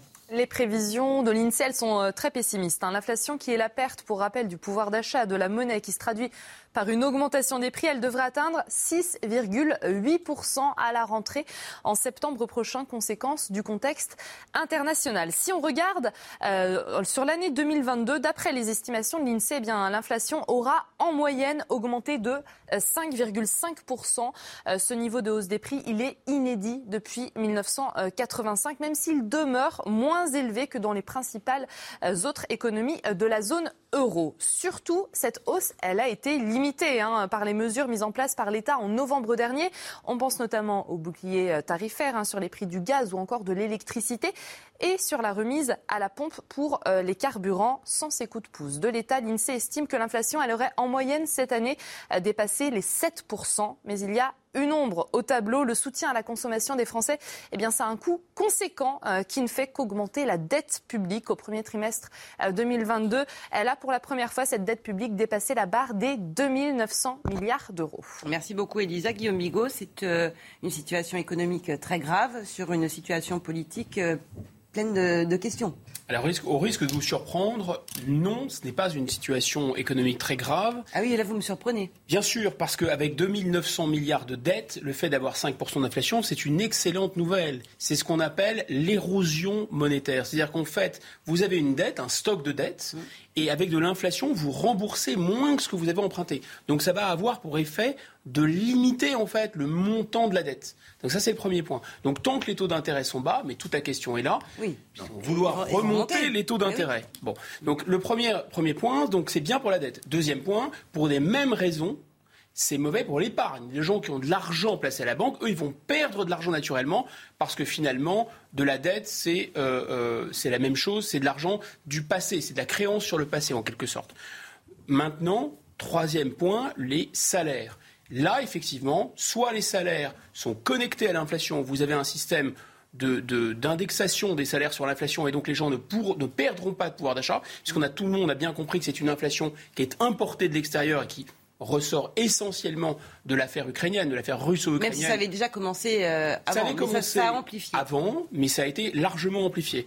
Donc cette inflation, si les salaires étaient indexés sur l'inflation, ça serait neutre pour le pouvoir d'achat des gens. Mais comme il y a cette volonté de préserver le montant de l'épargne, de rembourser non pas jusqu'au dernier Ukrainien, mais jusqu'au dernier chômeur, jusqu'au dernier salarié. Il faudra rembourser la dette, qui, je le rappelle, est détenue pour l'essentiel par des étrangers plutôt riches, mais on va sacrifier des pays entiers pour rembourser la dette jusqu'à ce que mort s'en suive, ce qu'on avait déjà vu, souvenez-vous, en Grèce. Et là, je pense qu'on va vers une crise de la zone euro, une nouvelle crise de la zone euro. Pourquoi? Et j'en termine là, parce que malheureusement, cette inflation qui nous arrive de l'extérieur, on pourrait essayer de la, de la, de la réparer, de limiter ses effets sur la croissance par ce mécanisme d'indexation. On ne peut plus. Pourquoi? Parce qu'on a déjà cramé la caisse, en quelque sorte, avec le Covid. Eric. Alors, je vais me permettre de préciser ce que dit Maître Bigot. Euh, il ne faut, pas, confondre le stock de la dette et le service de la dette. Le service de la dette, ce sont les agios que vous payez sur la dette, les intérêts. Bon, aujourd'hui, le service de la dette, la, dette, on la remboursera sans doute jamais. Bon. Mais le service de la dette, il faut payer tous les ans, faut payer tous les ans les agios qu'on doit. Hein, quand vous êtes à des vous payez. ça, ça, vous payez. Ces agios, aujourd'hui, ça représente quand même l'intégralité de ce que l'État capte sur l'impôt sur le revenu. Donc c'est conséquent. L'impôt sur le revenu, si, si, c'est la deuxième source d'impôt après la TVA. Mais là où le raisonnement de, Guillaume euh, bat un peu de l'aile, c'est qu'en réalité, les taux remontent. Pourquoi est-ce que les taux remontent? Les taux remontent pour une raison très simple. C'est que la plupart des, des économies occidentales sont entrées, pardonnez-moi, c'est un peu aride, hein, dans ce qu'on appelle la stagflation. C'est-à-dire une baisse de la croissance et une inflation en même temps. Pour combattre l'inflation, la BCE et la Fed augmentent leurs taux d'intérêt pour éviter que la croissance de la masse monétaire soit en décalage avec la production. Donc, ils veulent combattre l'inflation. Mais quand vous augmentez les taux d'intérêt, vous accroissez le, niveau du service de la dette et vous ralentissez la croissance. S'il y a moins de croissance, il y a plus de chômage. Donc on est dans une période extrêmement délicate à gérer pour les banques centrales. Vous dites la même chose, Eric. Maintenant, sur le pouvoir d'achat. Non, non, non, non, non, non, Sur le pouvoir d'achat, il y a une vraie interrogation. Là, je vais choquer du monde. Mais il faut le dire. Il y a une vraie interrogation. Évidemment qu'il y a un problème de pouvoir d'achat. Évidemment que l'inflation fragilise les ménages les plus fragiles, mm. les, socialement les plus en difficulté. Il n'y a, pas de question. Mais arrêtons-nous 10 secondes sur un raisonnement. C'est que si vous augmentez les salaires ce qui, et le SMIC, vous décalez toute l'échelle des salaires de l'entreprise. Si l'entreprise a des coûts de production supérieurs parce que le coût du travail augmente, alors, pour avoir les mêmes marges, l'entreprise, elle a besoin de répercuter ses coûts de production. Et donc, elle augmente le prix de vente de ses propres donc produits. Ça veut dire que les salaires sont voués à rester. Euh, non, pas du tout. Ça veut dire qu'il faut se poser la question de savoir, quand on augmente les salaires, si on ne va pas nourrir une spirale inflationniste qui va rendre cette course effrénée entre augmentation des salaires et augmentation des prix sans issue, à part la croissance de l'inflation. Je ne sais pas si j'ai été clair. Ouais, mais. Mais si, non, mais je sais que c'est pas audible. Mais, non mais, non mais d'accord, c'est pas audible pour les gens les plus fragiles parce qu'ils ont besoin d'une augmentation de pouvoir d'achat. Mais il faut avoir ce raisonnement économique. Et puis donc préservons l'épargne et Et puis et puis deuxième petit point que je voulais lever quand même pour ceux qui ont pu le faire. Jamais l'épargne française n'a atteint de tels records pendant la crise du Covid. Ça veut dire qu'on a des problèmes de pouvoir d'achat en France pour les plus fragiles, mais il y a beaucoup de gens qui ont épargné, qui ont épargné de manière spectaculaire pendant la crise du Covid. Philippe la France, c'est le plus gros bas de laine. Ça, c'est tout à fait vrai. Par contre, ce qui est assez amusant, même si c'est pas drôle, hein, quand on nous parle de 2900 milliards de dettes, tous les politiques, les parlementaires vous disent évidemment off que les chiffres sont truqués. Pourquoi? Parce qu'on ne prend pas en compte les, par exemple les retraites des fonctionnaires, qui ne sont pas comptées dans la dette et qui pourtant que pourtant il faudra payer un jour. Moi j'en parlais avec un sénateur il y a 4-5 ans, il m'avait dit Philippe, euh, on était à l'époque à 2000 milliards de dettes, il on est où à 2400, je sais plus. Philippe, on double. Quand on est dans ces échelles-là, qu'on soit 2000 ou 3000 milliards, franchement pour n'importe qui, ça change oui, mais c'est le double. C'est-à-dire que par rapport aux critères de Maastricht, c'est encore pire que ce qu'on pouvait imaginer. Je rappelle que les critères de Maastricht nous obligent à 60% de dette. De mémoire, on est euh, plus près des 120 que des 60, plus près du double que du simple. On est plutôt à 120, oui. C'est ça, exactement. Donc l'autre question, c'est vrai que pour les gens qui euh, ont des petits salaires, mais comment fait-on pour vivre? J'ai fait le plein avant-hier.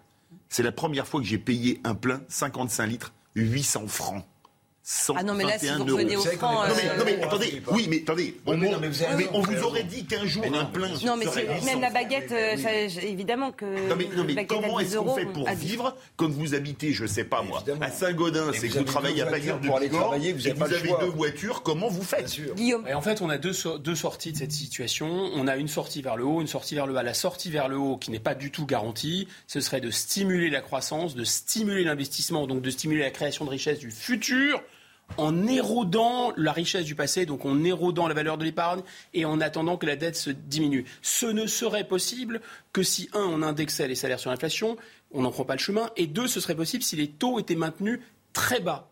Mais ce n'est pas ce qui va être fait. Pourquoi? Et là, on en arrive au problème de la zone euro, parce qu'on a une même monnaie avec des gens qui ne sont pas du tout dans la situation macroéconomique où est la France, notamment l'Allemagne, qui, eux, ont épargné, ont été beaucoup plus raisonnables, beaucoup plus sages, et eux, ils n'ont aucune envie de faire brûler leur épargne, si vous voulez. Donc qu'est-ce qu'ils vont faire Le péché originel, pardonnez-moi. à monter les non, mais le péché originel sur lequel beaucoup de gens ont travaillé, ont réfléchi, c'est comment est-ce qu'on peut gérer 27 conjonctures économiques différentes avec un taux d'intérêt qui est le même. Parce que le déphasage, le déphasage de. On est complètement C'est incroyable. C'est incroyable. on est complètement d'accord et on n'est pas les seuls d'accord. On est surtout soutenu par trois ou quatre prix Nobel économiques qui ont dit. Enfin, ils vous soutiennent, vous, hein, moi, ils ne me connaissent pas. Non, non, non, non, non, arrêtez. Oh, arrêtez. Ils ont votre numéro de téléphone, ils me l'ont dit. Non, blague à part. Trois ou quatre euh, prix Nobel économiques, dont un certain Mundell, les, les téléspectateurs pourront se renseigner, qui a parlé de zones monétaires non optimales. En fait, créer une monnaie entre des économies qui sont à des niveaux de productivité différents, c'est juste de la maladie mentale. C'est de la maladie mentale. sans l'euro, la Frankenstein, l'euro. La Grèce n'aurait pas été dans l'euro, elle n'aurait jamais fait C'est intéressant, Isabelle. Elle aurait, c'est passionnant. Elle aurait dévalué la drachme euh, dix fois. Et, vous savez quoi C'est passionnant, mais nous prend le pari que l'euro va, va sauter. C'est presque inévitable. Et je pense même que c'est plutôt l'Allemagne qui va en sortir. Bon, bah, Paris euh, retenu. Parce que sinon, leur épargne va être engloutie pour l'affaire.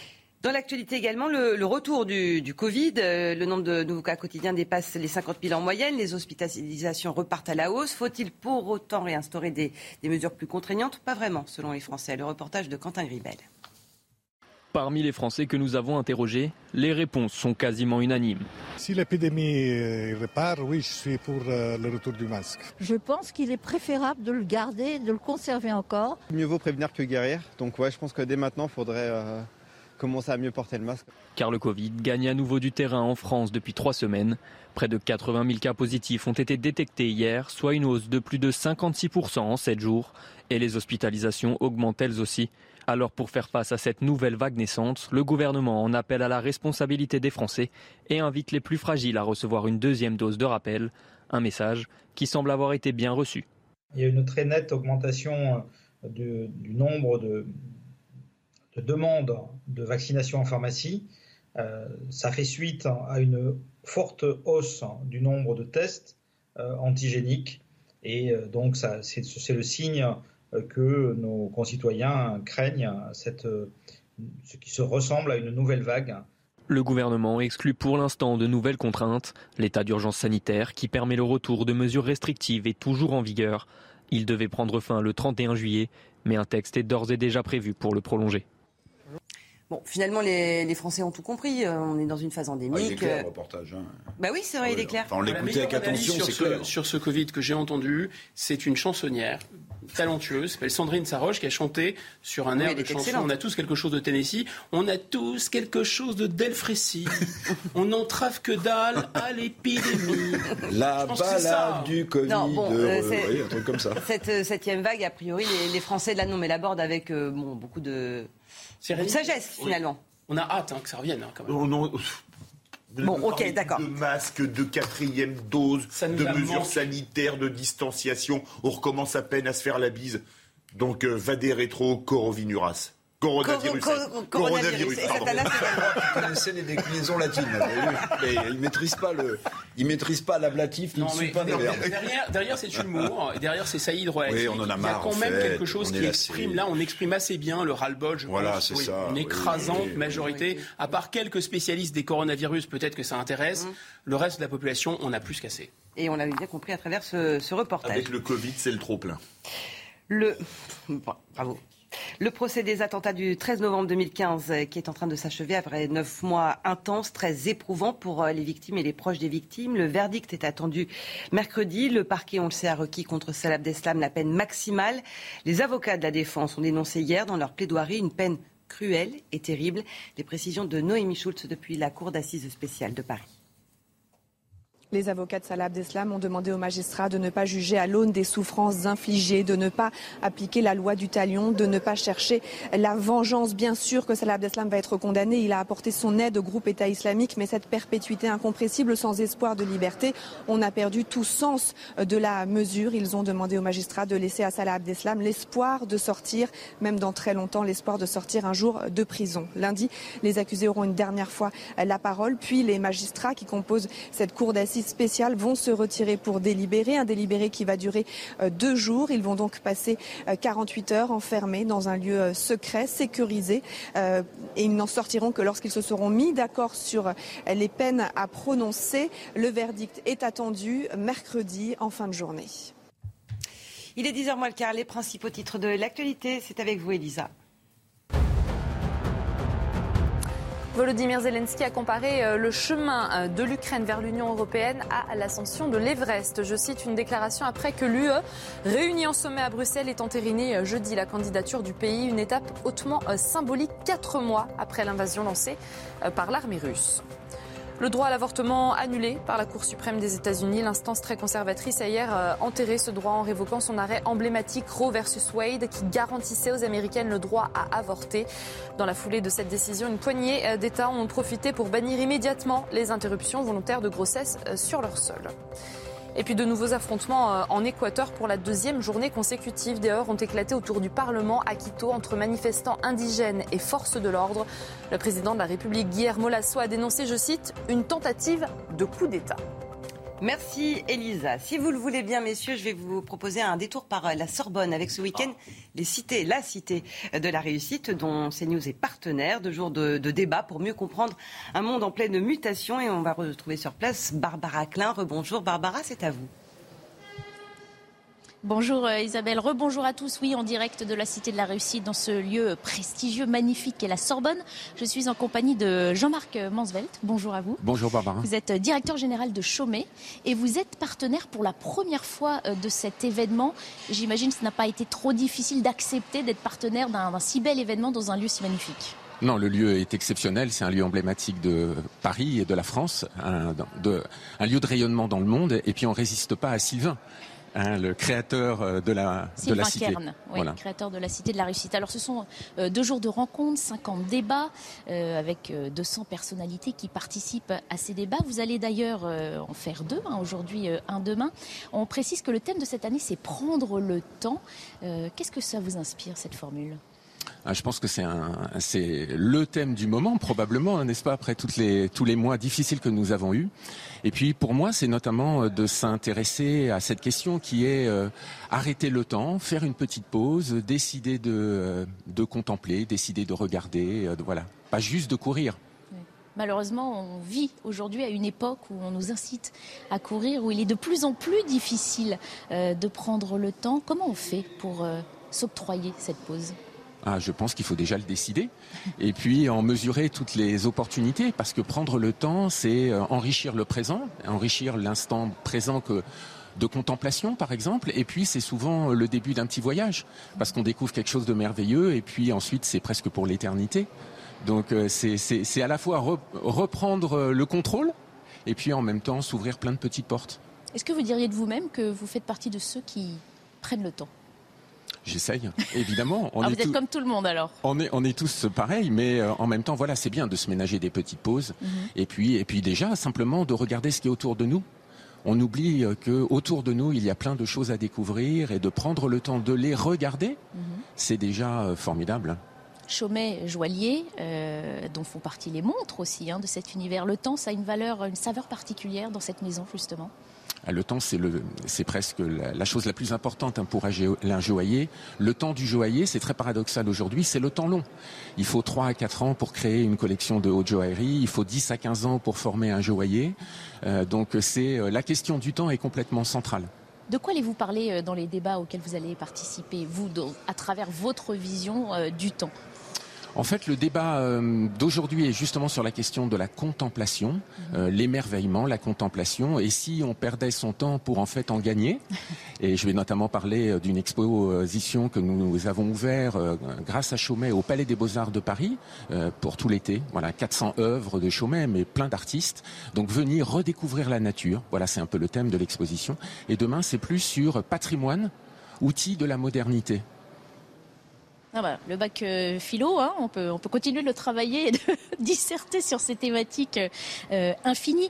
En parlant de la joaillerie, évidemment, vous évoquez aussi le passé. Hein, euh, il y a la valeur du temps présent, il y a se retourner sur le passé et puis être propulsé vers l'avenir. Est-ce que selon vous, la valeur de ces différents temps est différente? Est-ce que nous apprécions différemment le temps selon qu'on regarde derrière nous ou devant nous? Je pense qu'en tout cas, dans le cas d'un joaillier comme Chaumet, c'est euh, le temps d'hier, euh, ce que nos prédécesseurs nous ont laissé est une formidable plateforme pour euh, intégrer le présent et projeter la maison demain. on ne sort pas de nulle part. et donc c'est très important de comprendre ce qui s'est passé derrière nous, de capitaliser sur l'histoire, les générations futures, pour enrichir le présent et enrichir de la modernité cette créativité qui fait la maison. Mmh il y a aussi beaucoup d'expressions hein, qu'on emploie tous les uns les autres. Être de son temps. Euh, êtes-vous de votre temps? Dans une maison si prestigieuse qui justement cultive le patrimoine aussi. Ah, si on n'est pas de son temps, on disparaît. Parce que même si on a une histoire merveilleuse à raconter, hein, par exemple Chaumet, c'est plus de 240 ans, joaillier de l'empereur Napoléon et des impératrices, mais si on ne dit que ça, on n'intéresse personne aujourd'hui. Donc il faut évidemment aussi actualiser la maison, euh, communiquer aussi avec les outils d'aujourd'hui. Donc il faut être de son temps pour aussi raconter sa grande histoire. Mhm. Et ne pas tomber dans certains écueils. On critique souvent les gens qui regardent trop le passé en disant ils vivent dans le passé, ne savent pas apprécier le présent. Il faut trouver la, la subtile nuance, l'équilibre. Quel conseil vous donneriez à ceux qui seraient trop tournés vers le passé? Ah ben, je, leur dirais que à la fois c'est formidable parce qu'évidemment il y a tellement de belles choses à regarder euh, dans l'histoire, dans le passé euh, à plein d'égards, hein. mais euh, évidemment il faut il faut être dans son actualité parce que sinon on se met un peu hors du temps pour le coup. Mm-hmm. Mm-hmm. Vous allez avoir le temps de profiter de ces conférences, indépendamment de, celles euh, auxquelles vous allez participer sur scène? J'espère, sincèrement, parce que j'ai vu plein, plein de moments très, très, très intéressants. Bon, en même temps, on fait partie du village des partenaires, donc on, attend aussi des centaines d'étudiants qui vont peut-être venir, euh, voilà, rencontrer les équipes de la maison. On va être plusieurs en permanence, à la fois le chef d'atelier, euh, notre 13e chef d'atelier dans l'histoire, plein de, plein de collaborateurs de la maison pour passer aussi notre passion, raconter la maison euh, et puis, euh, j'espère, je suis sûr même, faire de belles rencontres. On vous le souhaite en tout cas et on encourage tout le monde à venir. Les portes vont ouvrir hein, d'ici une dizaine de minutes. Premier débat, euh, une heure après. Venez tous à la Cité de la Réussite, à la Sorbonne. Ça se passe aujourd'hui et demain. Merci beaucoup Barbara, on suivra ça évidemment avec vous. N'est-ce pas? Merci beaucoup Eric euh, Revel, Philippe David, Guillaume Bigot, Harold Duman. Guillaume, on vous retrouve dans Info du Monde Oui, dans Info du Monde, on va comprendre et apprendre comment les téléphones portables, et notamment les téléphones portables, peuvent devenir des armes pendant une guerre, avec un spécialiste de l'open source intelligence, ça va être passionnant. Et on va aussi se pencher sur le rôle de la Chine, très ambigu dans ce conflit. Mhm. Avec un spécialiste. Ça, ça s'annonce bien. Mmh, Pékin a dit qu'il ne trahirait jamais son ami russe. Sauf que les routes de la soie passent par l'Ukraine et que ça embête les Chinois, Guillaume, vous le savez. Ne commençons pas le débat trop tôt, ça c'est rendez-vous dans Info du Monde à 11h. Merci beaucoup à tous. Et puis on se retrouve demain, même heure, même endroit, évidemment, pour la matinale week-end. Et tout de suite, vous retrouvez l'émission Santé, docteur Brigitte Millot. Très bon samedi à vous.